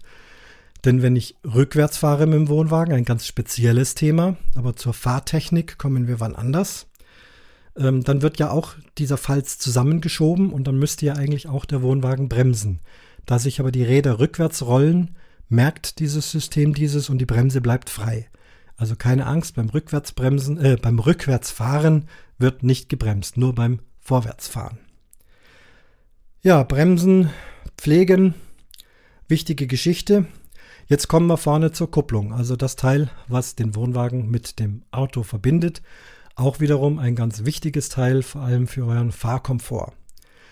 Ähm, die meisten Wohnwägen haben sogenannte Anti-Schlingerkupplungen. Ähm, wenn ihr das nicht habt, dann seht ihr das daran, es ist ein ganz einfaches, ja, blechernes Teil, ähm, was man von leichten Lastenanhängern kennt, die kein großes Gewicht haben. Ähm, solche Wohnwägen gibt es auch noch. Vor allem die alten Wohnwägen haben sowas und damit kann man ankuppeln. Und das Problem beim Wohnwagenfahren ist eben, dass der Wohnwagen ja auf einer Achse steht und gerne hin und her pendeln kann. Je länger, desto schwieriger ist das. Und wenn der Wohnwagen mal so durch Wind oder ähnliche Dinge, durch die Straßenbeschaffenheit, durch die Geschwindigkeit anfängt hin und her zu schwingen, dann schwenkt das Auto mit. Das ist eine unangenehme Sache. Das will man nicht haben und ist natürlich auch eine gefährliche Geschichte.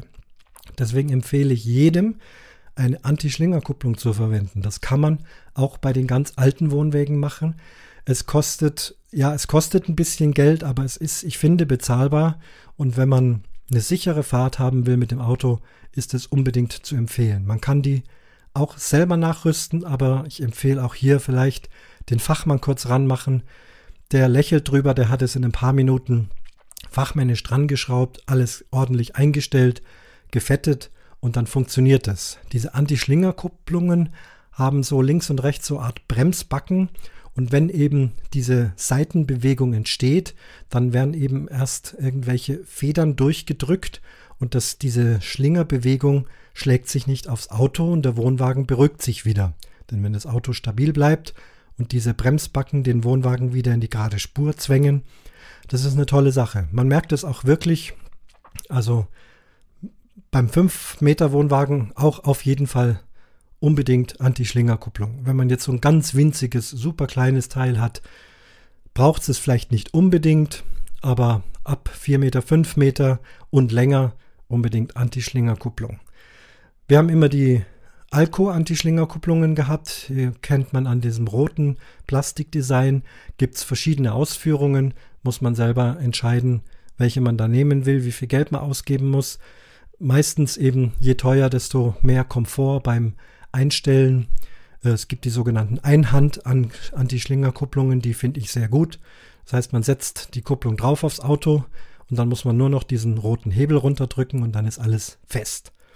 Bei einem von unseren älteren Wohnwegen hatten wir auch eine Anti-Schlingerkupplung. Das war aber noch so ein ganz abenteuerliches mechanisches Gerüst. Sah fast aus so wie manch furchtbare äh, Außenzahnspange von Jugendlichen so von der Seite her. Man musste hier was reinklicken, dann da was festmachen, dann dort was schrauben und irgendwann war das Ding dran. Hat auch ein bisschen funktioniert, also hat schon auch die Schlingerbewegungen abgemildert, aber es war dann doch später besser, sich das dann in eine moderne Alco-Kupplung umzubauen. Der Form halber halt ähm, auch erwähnt, weil es soll ja kein Werbepodcast für Alco sein. Winterhoff baut ähnlich gute Anti-Schlinger-Kupplungen. Gibt bestimmt auch noch mehr Hersteller, aber das sind so die zwei gängigen, Alco und Winterhoff. Dann kommen wir zum Strom. Wir haben da vorne den Stromstecker. Bei allen modernen Wohnwegen ist das in der Regel ein 13-Pol-Stromstecker, den man mit so einer 90-Grad-Drehung in, ins Auto hineindreht. Und ich gehe mal davon aus, dass ihr an eurem Auto auch eine 13-Pol-Kupplung hat. Die meisten haben also eine 13-Pol-Kupplung Steckverbindung.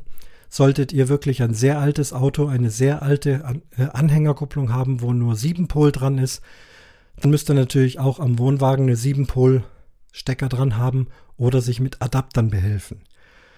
Adapter empfehle ich aber nicht sehr, weil da wackelt es schon mal und wenn irgendwelche Lichter nicht gehen am Wohnwagen beim Fahren, ist auch wieder schlecht. Bremslicht muss gehen, Blinklicht muss gehen, komme ich gleich noch dazu. Jetzt sind wir aber bei diesen 13-Pol-Steckern. Meistens ist es aber eher andersrum. Kaufe ich einen sehr alten Wohnwagen, ist da vielleicht nur eine 7-Pol-Kupplung dran, weil da eben noch nicht so viele elektrische Geräte betrieben wurden. Ich empfehle da sehr, nicht den Adapter zu nehmen, sondern es ist ein leichtes, das kann man wirklich selber machen, ähm, sich beim Campinghändler oder im Internet so eine 13-Pol-Stecker zu besorgen.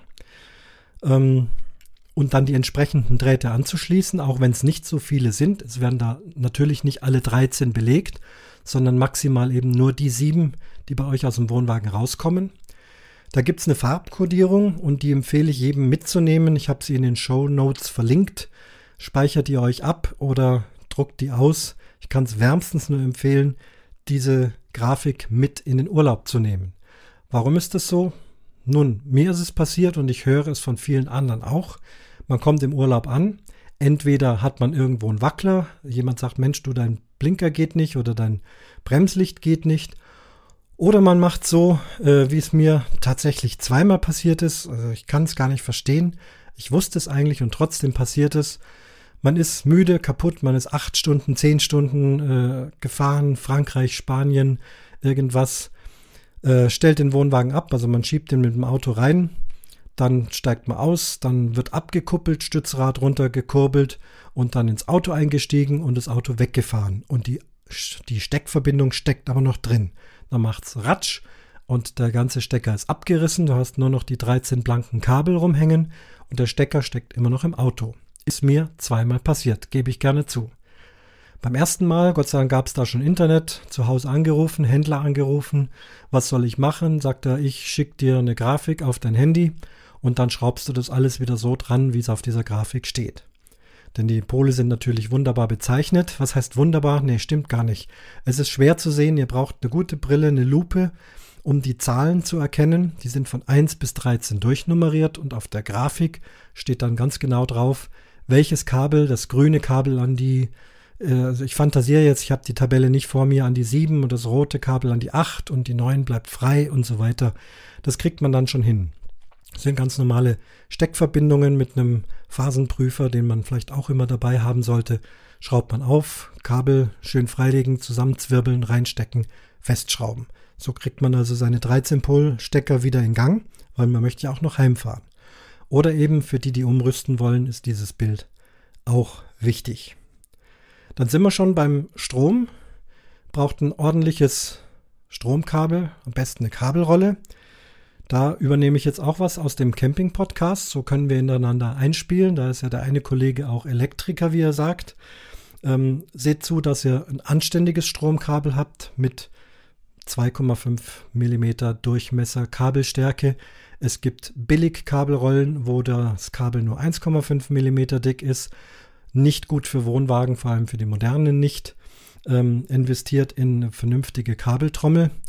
Ähm, nehmt gleich 50 Meter. Es ist nicht immer so, dass man direkt neben dem Stromkasten sich hinstellen kann. Man muss an manchen Campingplätzen auch lange Schnüre ziehen, um da an seinen Strom zu kommen. Dazu braucht man die Adapter, denn die meisten Campingplätze in Europa haben umgerüstet von der normalen ähm, Euro-Schutzkontaktstecker, die wir halt zu Hause haben, auf diese moderneren CEE-Stecker. Das sind also ähm, sind so drei drei große Stifte, die da reingehen. 16 Ampere ist da auch angesagt. Bei jedem guten Campingplatz mittlerweile umgerüstet. Und dafür braucht ihr diese blauen Adapter. Es gibt auch Kabeltrommeln, da ist gleich dieser CEE-Stecker dran auf der einen Seite und vielleicht sogar auch auf der anderen Seite. Das ist natürlich am geschicktesten, denn je weniger Adapter und Umschalter, desto besser. Ich habe aber trotzdem immer noch die normale Kabeltrommel dabei. Der ein oder andere Campingplatz in Deutschland oder in Europa hat dann doch wieder nur eine normale Steckdose und dann stecke ich es halt so rein. Ansonsten kommt der Adapter dran. Das Ganze dann schön regengeschützt irgendwo unterbringen, weil da ja schon wieder eine Steckverbindung ist, die besser nicht nass werden soll.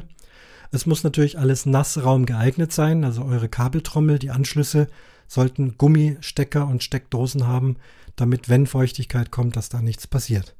Sonst habt ihr nur Kummer, liegt abends im Bett, dann macht's bzz, bzz, bzz und alles ist aus. Soll nicht sein. Also beim Strom, es kostet ja auch nicht so viel Geld, gucken, dass da alles passt, dass ihr da alles dabei habt. Wasser, auch ein Thema. Gartenschlauch, nicht schlecht, dass man nicht äh, Wasser schleppen muss. Die meisten Plätze haben Hähne am Ort. Ich habe da auch immer die entsprechenden Gardena-Anschlüsse dabei. Kann ich mir Wasser holen. Ich habe einen Wassertank, den ich dann damit befülle. Je nachdem, wie das bei eurem Wohnwagen ist. Ein Gartenschlauch mit verschiedenen Anschlüssen, verschiedene Größen auch wieder. Größenadapter. Die einen haben ein großes Gewinde, die anderen haben ein kleines Gewinde. Alles dabei haben, damit der Urlaub wirklich problemlos läuft. Abwasser, wenn ihr habt in der Regel ja auch ein Abwasserrohr, das irgendwo unten aus dem Wohnwagen rauskommt. Entweder Eimer drunter stellen, ist aber nicht sehr lecker, weil dann so die ganze Brühe so offen rumschwimmt und vielleicht auch riecht, muss nicht sein. Gibt moderne Rollwägen, ähnlich wie die Einsätze von den Campingtoiletten, wo man den Schlauch reinführen kann und dann, wenn man das Abwasser nicht direkt am Ort hat, dann eben auch, wenn das Wasser dann schwer ist, der Kübel, kann man das auch rollen und hinter sich herziehen. Aber meistens gibt es eben in den modernen Campingplätzen auch ein Abwasserloch. Ich habe also da auch immer einen Abwasserschlauch dabei, auch in der entsprechenden Länge, der dann da reingeführt wird. Und dann kann man wunderbar im Wohnwagen abspülen und Zähne putzen und was noch. Und hat mit dem Abwasser auch kein Problem. Jetzt habe ich noch eins vergessen vorne, obwohl ich es kurz erwähnt habe. Gehen wir nochmal zurück zur Deichsel. Da ist noch das Stützrad. Das ist also das dritte Rad. Euer Wohnwagen hat ja hinten die zwei Räder und vorne das dritte, wenn es eben weg ist vom Auto. Auch meistens alt, meistens kaputt, nicht gut geölt. Ähm, wenn es schwierig zu kurbeln ist, wenn das Rad schon sehr zerstört ist, ähm, wenn ihr einfach Ärger habt mit dem Ding, runter machen, neues besorgen oft denkt man einfach nicht dran. Es hört sich jetzt so einfach an. Ich habe auch alle diese Sachen jetzt nicht alles an einem Tag gemacht. Das kommt so über die Monate, über die Jahre. Aber es lohnt sich einfach, überall diese Sachen auszutauschen. Es ist alles kein Problem. Es ist alles mobil und kostet so für sich gesehen auch immer nicht so viel Geld. Und man hat doch wieder viel Freude an seinem Wohnwagen, auch am sehr alten Wohnwagen. Es lohnt sich, den alten Wohnwagen eben auch mit einem neuen Stützrad äh, auszustatten, was man super kurbeln kann. Wenn sowas, dann würde ich auch gleich eins nehmen, wo so eine Waage integriert ist, weil es ist ja ganz wichtig, wie viel Stützlast ihr vorne drauf habt. Es steht an eurer Anhängerkupplung drauf. In aller Regel mindestens, mindestens 25 Kilo, maximal so um die 80, manche haben vielleicht auch 100. Mein Camping, mein Wohnwagenhändler hat mir empfohlen, eher in den oberen Bereich zu gehen. Also nicht zu leicht, sondern es soll schon Gewicht drauf sein, aber auf keinen Fall mehr als angegeben. Ebenso ein knappes Drittel drunter bleiben. Also so bei 50, 60 Kilo Stützlast liegt man in aller Regel gut. Und wenn man das direkt an der Deichsel hat, dann kann man das absetzen und es zeigt eben gleich an, wie viel Gewicht ihr dort habt. Dann braucht ihr keine Personenwaage oder irgendwas anderes drunter zu stellen oder gar ihr ratet nur und geht nach Gefühl. Ähm, ist ein Hebelprinzip, wie kann ich es ändern, wenn ich zu viel Stützlast vorne habe, dann muss ich in den Wohnwagen reingehen und irgendwelche Gewichte, vielleicht habt ihr einen Teil vom Vorzelt drin liegen oder was auch immer, mehr nach hinten zu bringen. Generell sollten die Gewichte möglichst auf der Achse liegen. Und wenn eben vorne zu viel drauf ist, muss ein Stück nach hinten. Oder andersrum, wenn ich zu vorne zu wenig habe, dann muss es wieder nach vorne, wie eben bei so einer Kinderschaukel. Ich glaube, das könnt ihr euch schon gut vorstellen. Das Ganze soll gut geschützt werden. Deichselhauben, anständige Deichselhauben, oft kriegt man die vom Campinghändler auch geschenkt. Äh, wer nur irgendwelche Discounter-Plastiktüten nimmt und vor allem den ganzen Winter das äh, abdeckt mit solchen Plastiktüten, die halten nicht mal einen Winter. Die, die korrodieren, die zerbrechen, die vom Frost, äh, die kriegen Löcher. Da könnt ihr es gleich lassen. Also eine gescheite Deichselhaube drauf. Das betrifft halt vor allem zu Hause und vor allem fürs Abstellen im Winter. Äh, zumindest für die, die ihren Wohnwagen im Winter eben draußen stehen haben und nicht in der guten Möglichkeit haben, irgendwo in einer Halle zu stehen. Nächstes wichtiges Thema. Reifen. Wir haben zwei Reifen. Ähm, das betone ich, weil ihr müsst nur zwei Reifen kaufen. Außer ihr habt einen Doppelachser. Dann sind es vier Reifen, aber über einen Doppelachser kann ich nicht viel sagen. Da empfehle ich das Buch von Bernd Stelter, Nie wieder Ferienhaus. Da hat er in sehr vergnüglicher Art und Weise den Unterschied zwischen Doppelachser und Einfachachse beschrieben, den ich hier aus Jugendschutzgründen nicht wiedergeben kann. Also gleich auch ein Buchtipp, Bernd Stelter, Nie wieder Ferienhaus. Da steht äh, was Humoriges über das Thema. Ich denke generell Doppelachse, wenn es ein riesiger Wohnwagen ist, der sehr, sehr schwer ist, der sehr lang ist, dann kann es sein, dass so eine Doppelachse von Vorteil ist fürs Fahren. Schwierigkeit ist aber auf dem Campingplatz, das Ding dann zu manövrieren oder von Hand irgendwie um die Kurve zu lenken, geht fast gar nicht. Da wird es wirklich schwierig. Also man tut sich in aller Regel viel leichter, wenn man nur eine Achse hat. Man kann besser rangieren, vor allem wenn man dann abgekuppelt hat und den Wohnwagen von Hand irgendwo hinbuxieren muss. Dann ist die Einfachachse deutlich im Vorteil und ihr braucht nur zwei Reifen. Aber ihr braucht zwei anständige Reifen. Da gibt es jetzt auch wieder weit verbreitete Irrtümer. Ich habe mit vielen Wohnwegen, Wohnwagenfahrern gesprochen, die gesagt haben, meine Reifen, Profil ist noch gut, ist super, hab's nachgemessen. 4,5 Millimeter. Das ist prima. Aber das Alter, da guckt fast keiner drauf. Wenn die Reifen zu alt sind, sind sie porös und die haben eine riesige Last drauf. Ihr fahrt mit 80 Stundenkilometer, gegebenenfalls mit 100 Stundenkilometer, hoffentlich nicht schneller. Da ist wirklich was los auf diesen Reifen und wenn die zu alt sind, macht's irgendwann Peng, egal wie viel Profil da drauf ist und ihr habt riesig großen Kummer. Im schlimmsten Fall ist der Wohnwagen letztendlich ganz kaputt. Ich habe das mal erlebt auf der Autobahn, bin von München Richtung Nürnberg gefahren, lange geradeausstrecke und habe weit vor mir einen offensichtlich recht modernen Wohnwagen gesehen. Natürlich gehen meine Antennen hoch, ah, Wohnwagen, schaut toll aus, mal gucken, was das für einer ist. Und fahre so vor mich hin. Ich hatte so ungefähr 120, 130 drauf, fahr gemütlich, fahr, denkt dann wieder was anderes. Irgendwann fällt mir ein, Moment, wo war jetzt der Wohnwagen? Gucke raus, ist der immer noch weit vor mir. Das heißt, mit meinen 130 habe ich den gar nicht groß einholen können. Der ist also wirklich äh, deutlich zu schnell gefahren. Und ich habe mich dann dem langsam genähert. Er war Gott sei Dank immer noch weit weg. Plötzlich macht es einen Wuff und die ganze Autobahn, man hat nichts mehr gesehen. Alles war voller weißer Staub, weißer Mehl. Ähm, Plastikteile, Deo-Flaschen flogen durch die Gegend. Es war wie ein Gewitter aus dem Nichts. Das Schwierige war wirklich, dass man auch kurzfristig gar nichts gesehen hat. Dann hat sich das gelegt. Ich habe natürlich stark gebremst und die vielen anderen Autos auch. Und wie ich dann hinkomme an den Wohnwagen, der dann irgendwann das Auto dann am Seitenstreifen hing, war eben die linke, der linke Reifen geplatzt. Und dieses Metallgitter, dieses, dieses Stahlgitter, was ja in jedem Reifen ist, hat also wie eine Kreissäge die ganze linke Seite von diesem Wohnwagen aufgesägt. Es war richtig offen, man konnte reingucken, das war das Badezimmer drüber, deswegen lauter Toilettenartikel und Spielsachen und zerfetzte Puppen, Kleidung. Es sah furchtbar aus und dieser Urlaub war definitiv im Eimer. Die sind mit diesem Wohnwagen keinen Meter mehr gefahren und das ist also keine lustige Geschichte. Schuld war garantiert zu hohe Geschwindigkeit, möglicherweise nicht der richtige Luftdruck und möglicherweise auch beim neuen Wohnwagen. Da hat man ja auch mal schnell acht oder zehn Jahre drauf, ist immer noch ein wunderbarer, moderner, neuer Wohnwagen und die Reifen auch locker noch Profil drauf. Da reibt sich ja nichts ab. Das muss ja nicht beschleunigen, das muss kaum bremsen. Da wird kein Profil verloren gehen. Aber wenn das älter als sechs Jahre ist, der Reifen, runter damit.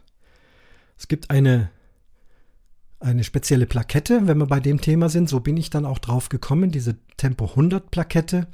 Wer also in Deutschland gerne statt den vorgeschriebenen 80 Tempo 100 fahren will, kann sich so eine Plakette besorgen. Am besten nachsehen, was da die Bedingungen sind. Ähm, hätte ich jetzt raussuchen können, habe ich ehrlich gesagt vergessen. Ich probiere es mal aus dem Kopf. Also die Bedingungen sind, dass man eine Anti-Schlinger-Kupplung hat. Da sind wir wieder auf jeden Fall bei dem Thema. Anti-Schlinger-Kupplung muss er haben. Er muss bestimmte Federung haben im Fahrgestell. Es gibt tatsächlich auch Wohnwegen ganz ohne Federung, aber die müssen also mit Gasdruckfedern ausgestattet sein. Und dann ist es noch ein Gewichtsverhältnis zum Auto. Ich glaube, der Wohnwagen, wenn er mit seinem zulässigen Gesamtgewicht beladen ist, muss dieses zulässige Gesamtgewicht immer noch leichter sein wie das Leergewicht vom Zugfahrzeug. Also Beispiel, euer Wohnwagen hat 1500 Kilogramm zulässiges Gesamtgewicht. Jetzt egal, wie schwer ihr ihn wirklich beladen habt. Und euer Auto hat vielleicht ein Leergewicht von 1800 Kilo, dann ist das in Ordnung. Dann kriegt man diese, kann man die beantragen bei sich beim Kraftfahrzeugamt, beim, Bei der Gemeinde, je nachdem, dort, wo ihr euer Auto anmeldet, kann man das machen. Und dann kriegt man diese Tempo 100 Plakette und mit der darf man dann in Deutschland auf der Autobahn 100 fahren. Es gilt nur für Deutschland. In den anderen Ländern müsst ihr die jeweiligen Geschwindigkeiten trotzdem beachten. Italien, soweit ich weiß, 80, Österreich ebenfalls. Frankreich, äh, interessanterweise Tempo 130 kann ich gar nicht empfehlen. Macht das nicht. Fahrt nicht mit 130 mit dem Wohnwagen, auch wenn es erlaubt ist. Also 100 Maximum, das ist eine gute Geschwindigkeit. Gut aufgepumpte Reifen. Ach ja, und jetzt sind wir bei den Reifen. Tempo 100. Und die Reifen dürfen nicht älter als sechs Jahre sein. Das ist der entscheidende Punkt. Und das muss auch permanent beachtet werden. Also selbst wenn man die Plakette hat und man wird erwischt und der Reifen ist acht Jahre alt, dann zahlt man ordentlich Strafe. Ähm, kann man ablesen an diesen Dot-Nummern. Das kennt ihr. Produktionsmonat und Produktionsjahr ist da eingedrückt. Muss man darauf achten, wenn man neue kauft. Ich habe es dann meinem Händler auch speziell gesagt. Ich habe ihm gesagt, auch neue Reifen können von der Dot-Nummer locker schon mal ein Jahr alt sein, eineinhalb Jahre, manchmal sogar zwei Jahre. Dann habt ihr schon zwei Jahre verloren von den sechs Jahren. Also drauf dringen, dass die Dot-Nummer möglichst frisch ist, damit ihr von diesen sechs Jahren möglichst lange was habt. Wer im Winter fährt, da ist das Thema Winterreifen eine Frage, selbstverständlich, hat auch der Anhänger, jeder Lastenanhänger vom Pkw muss im Winter Winterreifen haben, immer dann, wenn auch das Auto Winterreifen haben muss. Aktuell heißt es ja bei winterlichen Straßenverhältnissen. Also nicht von einem bestimmten Datum, von dann bis dann, sondern wenn Schnee und Eis auf der Straße ist und das Auto definitiv Winterreifen braucht, muss auch der Wohnwagen Winterreifen haben. Nicht mit Sommerreifen fahren ist gefährlich, der rutscht euch aus in der Kurve und zieht das gesamte Auto mit in den Graben. Und natürlich auch bei Kontrolle ist teuer. Versicherung äh, klingt sich auch aus, wenn was passiert ist und ihr habt Sommerreifen auf dem Wohnwagen, dann wird es schwierig. Jetzt hat man aber nicht Lust, jedes Jahr, so wie beim Auto, auch noch von Sommer auf Winter zu wechseln. Deswegen habe ich von vornherein immer Allwetterreifen, die eben auch im Winter zugelassen sind. Im Sommer auch wunderbar fahren. Ich brauche nichts machen. Nur alle sechs Jahre kaufe ich mir neue Reifen. Ich kaufe auch nicht die billigsten Anbieter, sondern sollte schon ein vernünftiger sein und auch kein, ähm, kein runderneuerter, sondern wirklich einen neuen Reifen. Es sind nur zwei Stück. Auch das ist es wieder nicht so viel Geld. Investiert das. Äh, vom Reifentyp, ich nehme auch immer Transporterreifen. Die haben, glaube ich, dann noch so ein C in ihrer Nummer. Auch wenn es nicht vorgeschrieben ist. Die sind einfach nochmal stabiler. Also Allwetterreifen, Transporterreifen, frisch und nicht älter als sechs Jahre. Ganz wichtig. Manche Wohnwegen haben einen Ersatzreifen dabei. Ist, ähm, mag hilfreich sein, aber ich denke, wenn ihr darauf achtet, dass die zwei Reifen in Ordnung sind, dann braucht ihr auch keinen Ersatzreifen. Der hat nämlich in aller Regel auch wieder so viel Gewicht. Meistens fahren wir mit Stahlfelgen. Kann man natürlich auch hier bei den Wohnwegen sehe ich jetzt auch mit mehr und mehr Alufelgen. Äh, schaut schick aus, wie beim Auto auch, ist Geschmackssache, ist eine Frage des Geldbeutels. Die Stahlfelge tut's normalerweise, ist robust und hält alles aus, was der Wohnwagen so aushalten muss. So, dann klettern wir mal unter den Wohnwagen. Wenn der gut abgestützt ist und ordentlich steht, könnt ihr das machen, aber auch wirklich aufpassen. Bremse drin und so nicht, dass euch da was passiert. Runter unter den Wohnwagen, gucken, wie sieht der Boden aus. Der ist in aller Regel aus Holz, ist mit so einer schwarzen Holzschutzfarbe und Korrosions- und, und äh, Wetterschutzfarbe äh, bestrichen. Korrosion ist Quatsch, wäre Metall. Also mit so einem schwarzen, pechartigen Mittel. Das muss durchgehend und unverletzt sein, es muss gut ausschauen und ihr müsst immer wieder mal hinfassen, ob es nicht irgendwelche feuchten Stellen gibt. Das merkt man im Wohnwagen erst zu spät. Erst wenn dann der Fuß durchknackt und zum Boden guckt, dann war es da feucht. Also einmal im Jahr den Unterboden sich anschauen, alles abtasten, ob alles wirklich trocken und solide ist oder ob es da nicht irgendwelche matschigen oder weichen Stellen gibt. Das kann man dann, wenn es soweit ist, auch wieder beim Händler machen lassen. Die hauen da so ein größeres Stück Holz raus, setzen ein neues Holzteil ein. Ist gar nicht so viel Aufwand, kostet auch wieder nicht so viel Geld. Aber wie gesagt, vermeidet großen Kummer, wenn man das nicht beachtet. Dann haben wir die vier Stützen, die ja den Wohnwagen abstützen, wenn er abgestellt ist, wenn er weg ist vom Auto. auf allen vier Seiten. Auch diese Stützen gucken, ob die Gewinde in Ordnung sind, wenn die schon fast am Durchdrehen sind. Das kann man wirklich selber machen. Stütze abschrauben, beim Campingbedarf passende oder sogar eine etwas komfortablere Stütze kaufen. Da gibt es ja welche, die haben so Schnellgewinde, dass man nicht stundenlang kurbeln muss, sondern mit, mit wenigen Kurbelschlägen das Ding unten hat, mit großen Tellerflächen. Ähm, dann braucht man nicht Brettchen unterlegen. Wenn man Stützen hat, die nur eine ganz dünne ganz dünnen Fuß hat, dann hat ja jeder immer irgendwelche Holzbrettchen dabei oder spezielle Plastikunterlegteile vom Campingzubehör. Die Stützen müssen gut gefettet sein. Auch das macht nur Spaß Camping. Der Wohnwagen soll ja schön gerade und eben sein. Wasserwaage nicht vergessen, dass ihr ihn anständig hinstellen könnt. Und die Stützen pflegen, fetten und gegebenenfalls austauschen. Ähm, wer nicht so viel kurbeln will, ich sehe es auch immer wieder mal, dass Leute mit Akkuschrauber unterwegs sind, haben dann so einen speziellen Aufsatz mit der entsprechenden Nuss vorne dran, einer langen Stange. Dann kann man zumindest den langen Weg mit dem Akkuschrauber kurbeln und dann erst dort, wo man viel Kraft braucht, nimmt man dann wieder die Handkurbel. Wohnwagen schieben. Auch so eine Geschichte. Normalerweise kein Problem, solange es eben ist. Wenn es ein bisschen bergig wird, dann wird es schon schwerer. Meine Erfahrungen am Campingplatz sind durchweg gut. Ich bin auch sehr oft alleine unterwegs gewesen, ähm, habe ihn einfach den Wohnwagen auch für den Beruf mitgenommen. Wenn ich irgendwo äh, dachte, Mensch, nach dem Konzert möchte ich nicht so spät abends noch heimfahren und hatte Zeit am nächsten Tag, Wohnwagen hinten dran, irgendwo einen Campingplatz gesucht oder dort einen offiziellen Platz, wo ich stehen durfte, dort schnell vier Stützen runter geschlafen. Wunderbare Geschichte. Ähm, aber da ist man dann allein, da muss man mit dem Auto gut zurechtkommen. Wenn man am Campingplatz landet und Manöverprobleme hat, springt in aller Regel, ohne dass man groß fragen muss, immer irgendwelche Leute aus der Ecke und helfen dann schieben. Vor allem, wenn sie sehen, dass man sich selber schwer tut, zu zweit nicht zurechtkommt. Also sollte normalerweise kein Problem sein. Wer das doch zu schwierig findet, äh, man wird auch mal älter, man, die Knochen knacksen irgendwann mal nicht mehr so, wie sie sollen. Äh, das ist einfach so und es ist einfach zu schwer, mit dem Wohnwagen zu schieben oder man ist alleine dauernd unterwegs, gibt es natürlich diese tollen Mover. Die kann man nachrüsten. Die haben allerdings auch wieder ordentlich Gewicht. Das sind also so zwei Elektromotoren, die jeweils an den Reifen angebracht werden. Und dann kurbelt man also so eine Stahlwalze runter, die berührt dann ganz fest den Reifen und dann hat man eine Fernbedienung und eine extra Batterie, die während der Fahrt geladen wird, die also den Mover mit Strom versorgt. Und dann kann man diesen Wohnwagen von Geisterhand fernbedient in alle Richtungen schieben. Ist immer eine tolle Attraktion auf dem Campingplatz, wenn man also so einen Wohnwagen ganz allein durch die Gegend fahren sieht und irgendwo läuft dann einer und äh, guckt auf seine Fernbedienung, dann weiß man, aha, das ist derjenige, der den Mover hat. Tolle Attraktion, ähm, kostet viel Geld. Ich warne auch wieder vor Gewicht, aber großer Luxus, aber teuer. Ähm, Nachrüsten, auch so eine Geschichte. Der Wohnwagen ist nicht dafür ausgelegt, auch vom Gesamtgewicht her. Wenn man sich einen neuen kauft und sagt von vornherein mit Mover, dann ist das genau äh, angepasst auf das Fahrzeug. Vielleicht alte Nachrüsten, also ich empfehle es eher nicht, wenn es nicht unbedingt sein muss. Kommen wir zum fast letzten Thema. Ach, da habe ich noch, ja klar, TÜV, na, wie beim Auto, guckt mal aufs Nummernschild.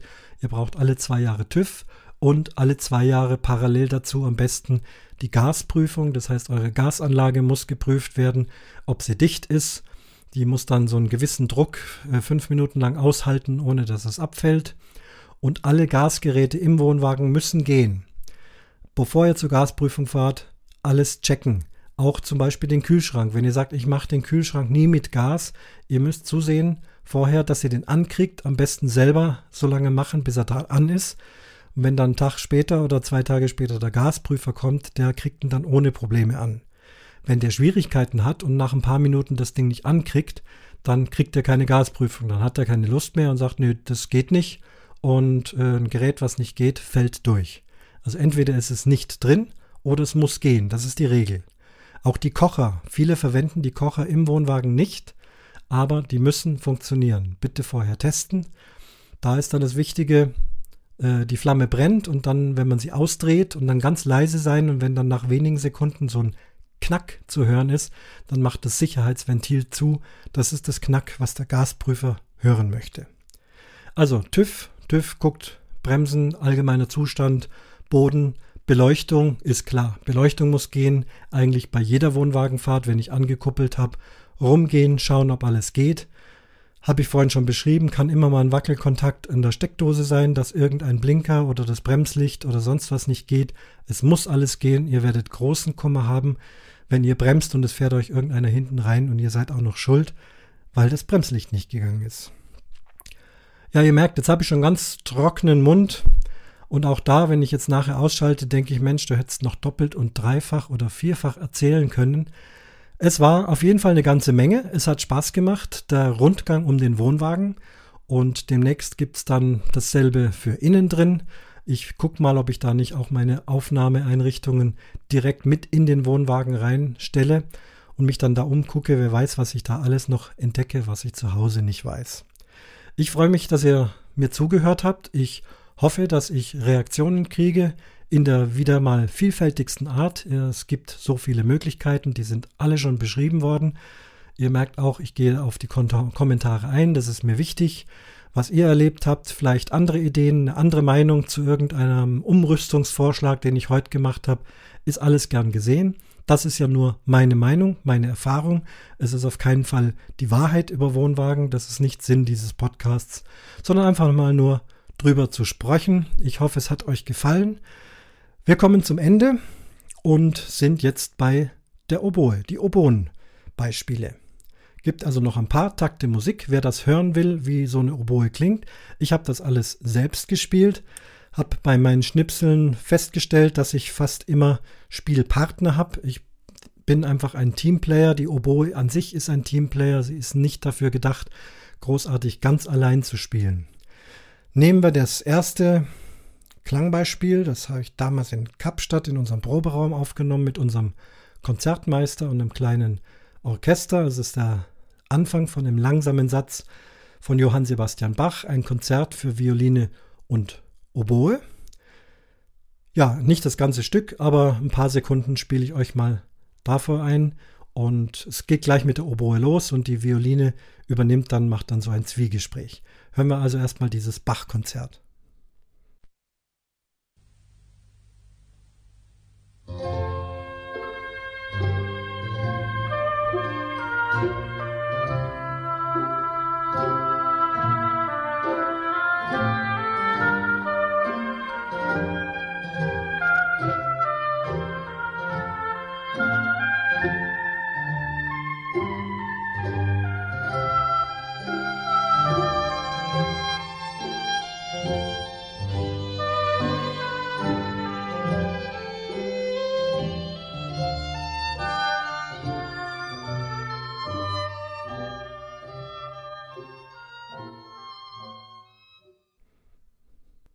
Ja, so viel dazu. Hoffe, es gefällt euch.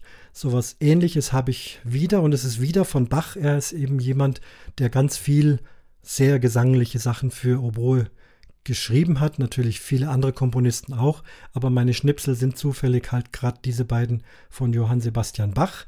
Jetzt sind wir bei einer Kantate. Auch hier wieder die Oboe singt sozusagen vor und eine Sängerin stimmt dann in diese Arie ein und ich glaube, man kann ganz gut hören, wie die Oboe einfach auch so ein Medium zur Singstimme ist, praktisch eine Singstimme mittels eines Instrumentes. Ich glaube schon, dass man das ganz hübsch da hören kann. Hören wir also mal kurz in diese Bach-Kantate rein. Das ist tatsächlich eine Aufnahme von einem Live-Konzert irgendwo aus dem Publikum raus aufgenommen. Ich hoffe, man kann es trotzdem hören.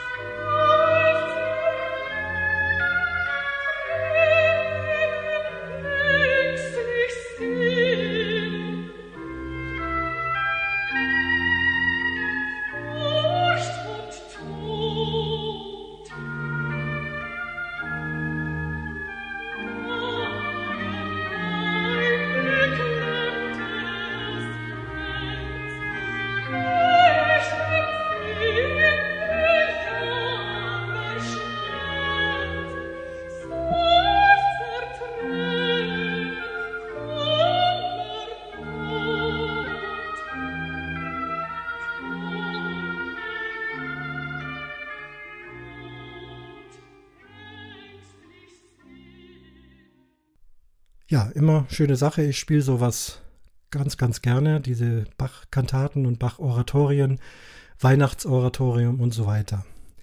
Will nicht große Instrumentenkunde machen, aber zur Oboe gibt es auch noch ein größeres Instrument, ist also fünf Töne tiefer, ähm, ist länger, hat unten so einen eiförmigen Schallbecher und nennt sich Englischhorn. Hat also nichts mit einem Waldhorn oder einem Blechblasinstrument zu tun.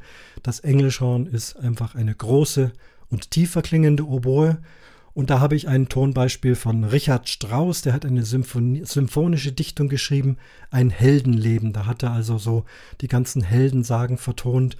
Und da gibt es ein Solo im Orchester. Ich spiele es aber ganz allein. Ich musste das mal einspielen für ein Probespiel, für ein Vorspiel, für ein Orchester, um eine Stelle zu kriegen. Und da kann es auch mal sein, dass man sowas mit einer Aufnahme schickt. So ist diese Aufnahme entstanden. Ich habe das gespielt auf dem Englischhorn, ein Heldenleben.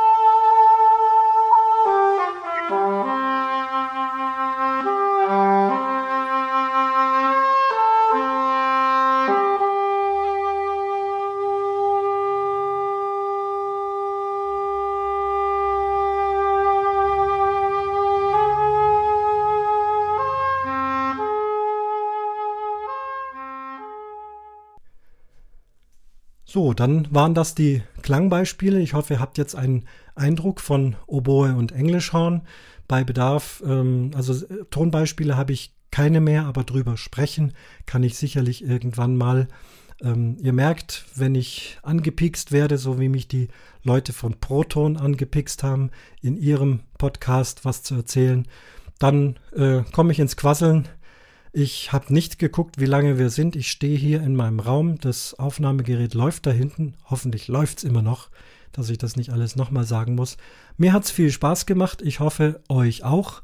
Äh, freue mich auf eure Reaktionen, freue mich auch jetzt schon wieder auf die nächste Folge, lege mich noch nicht fest, was es ganz genau wird, ob es auch wieder so bunt wird wie heute, mal schauen, wie sich entwickelt, was mir so in den Kopf kommt und was ihr dazu sagt. Und ich würde mal sagen, dann gehen wir ins Finale und der Vorhang schließt sich zur vierten Folge vom Umwomukum Podcast.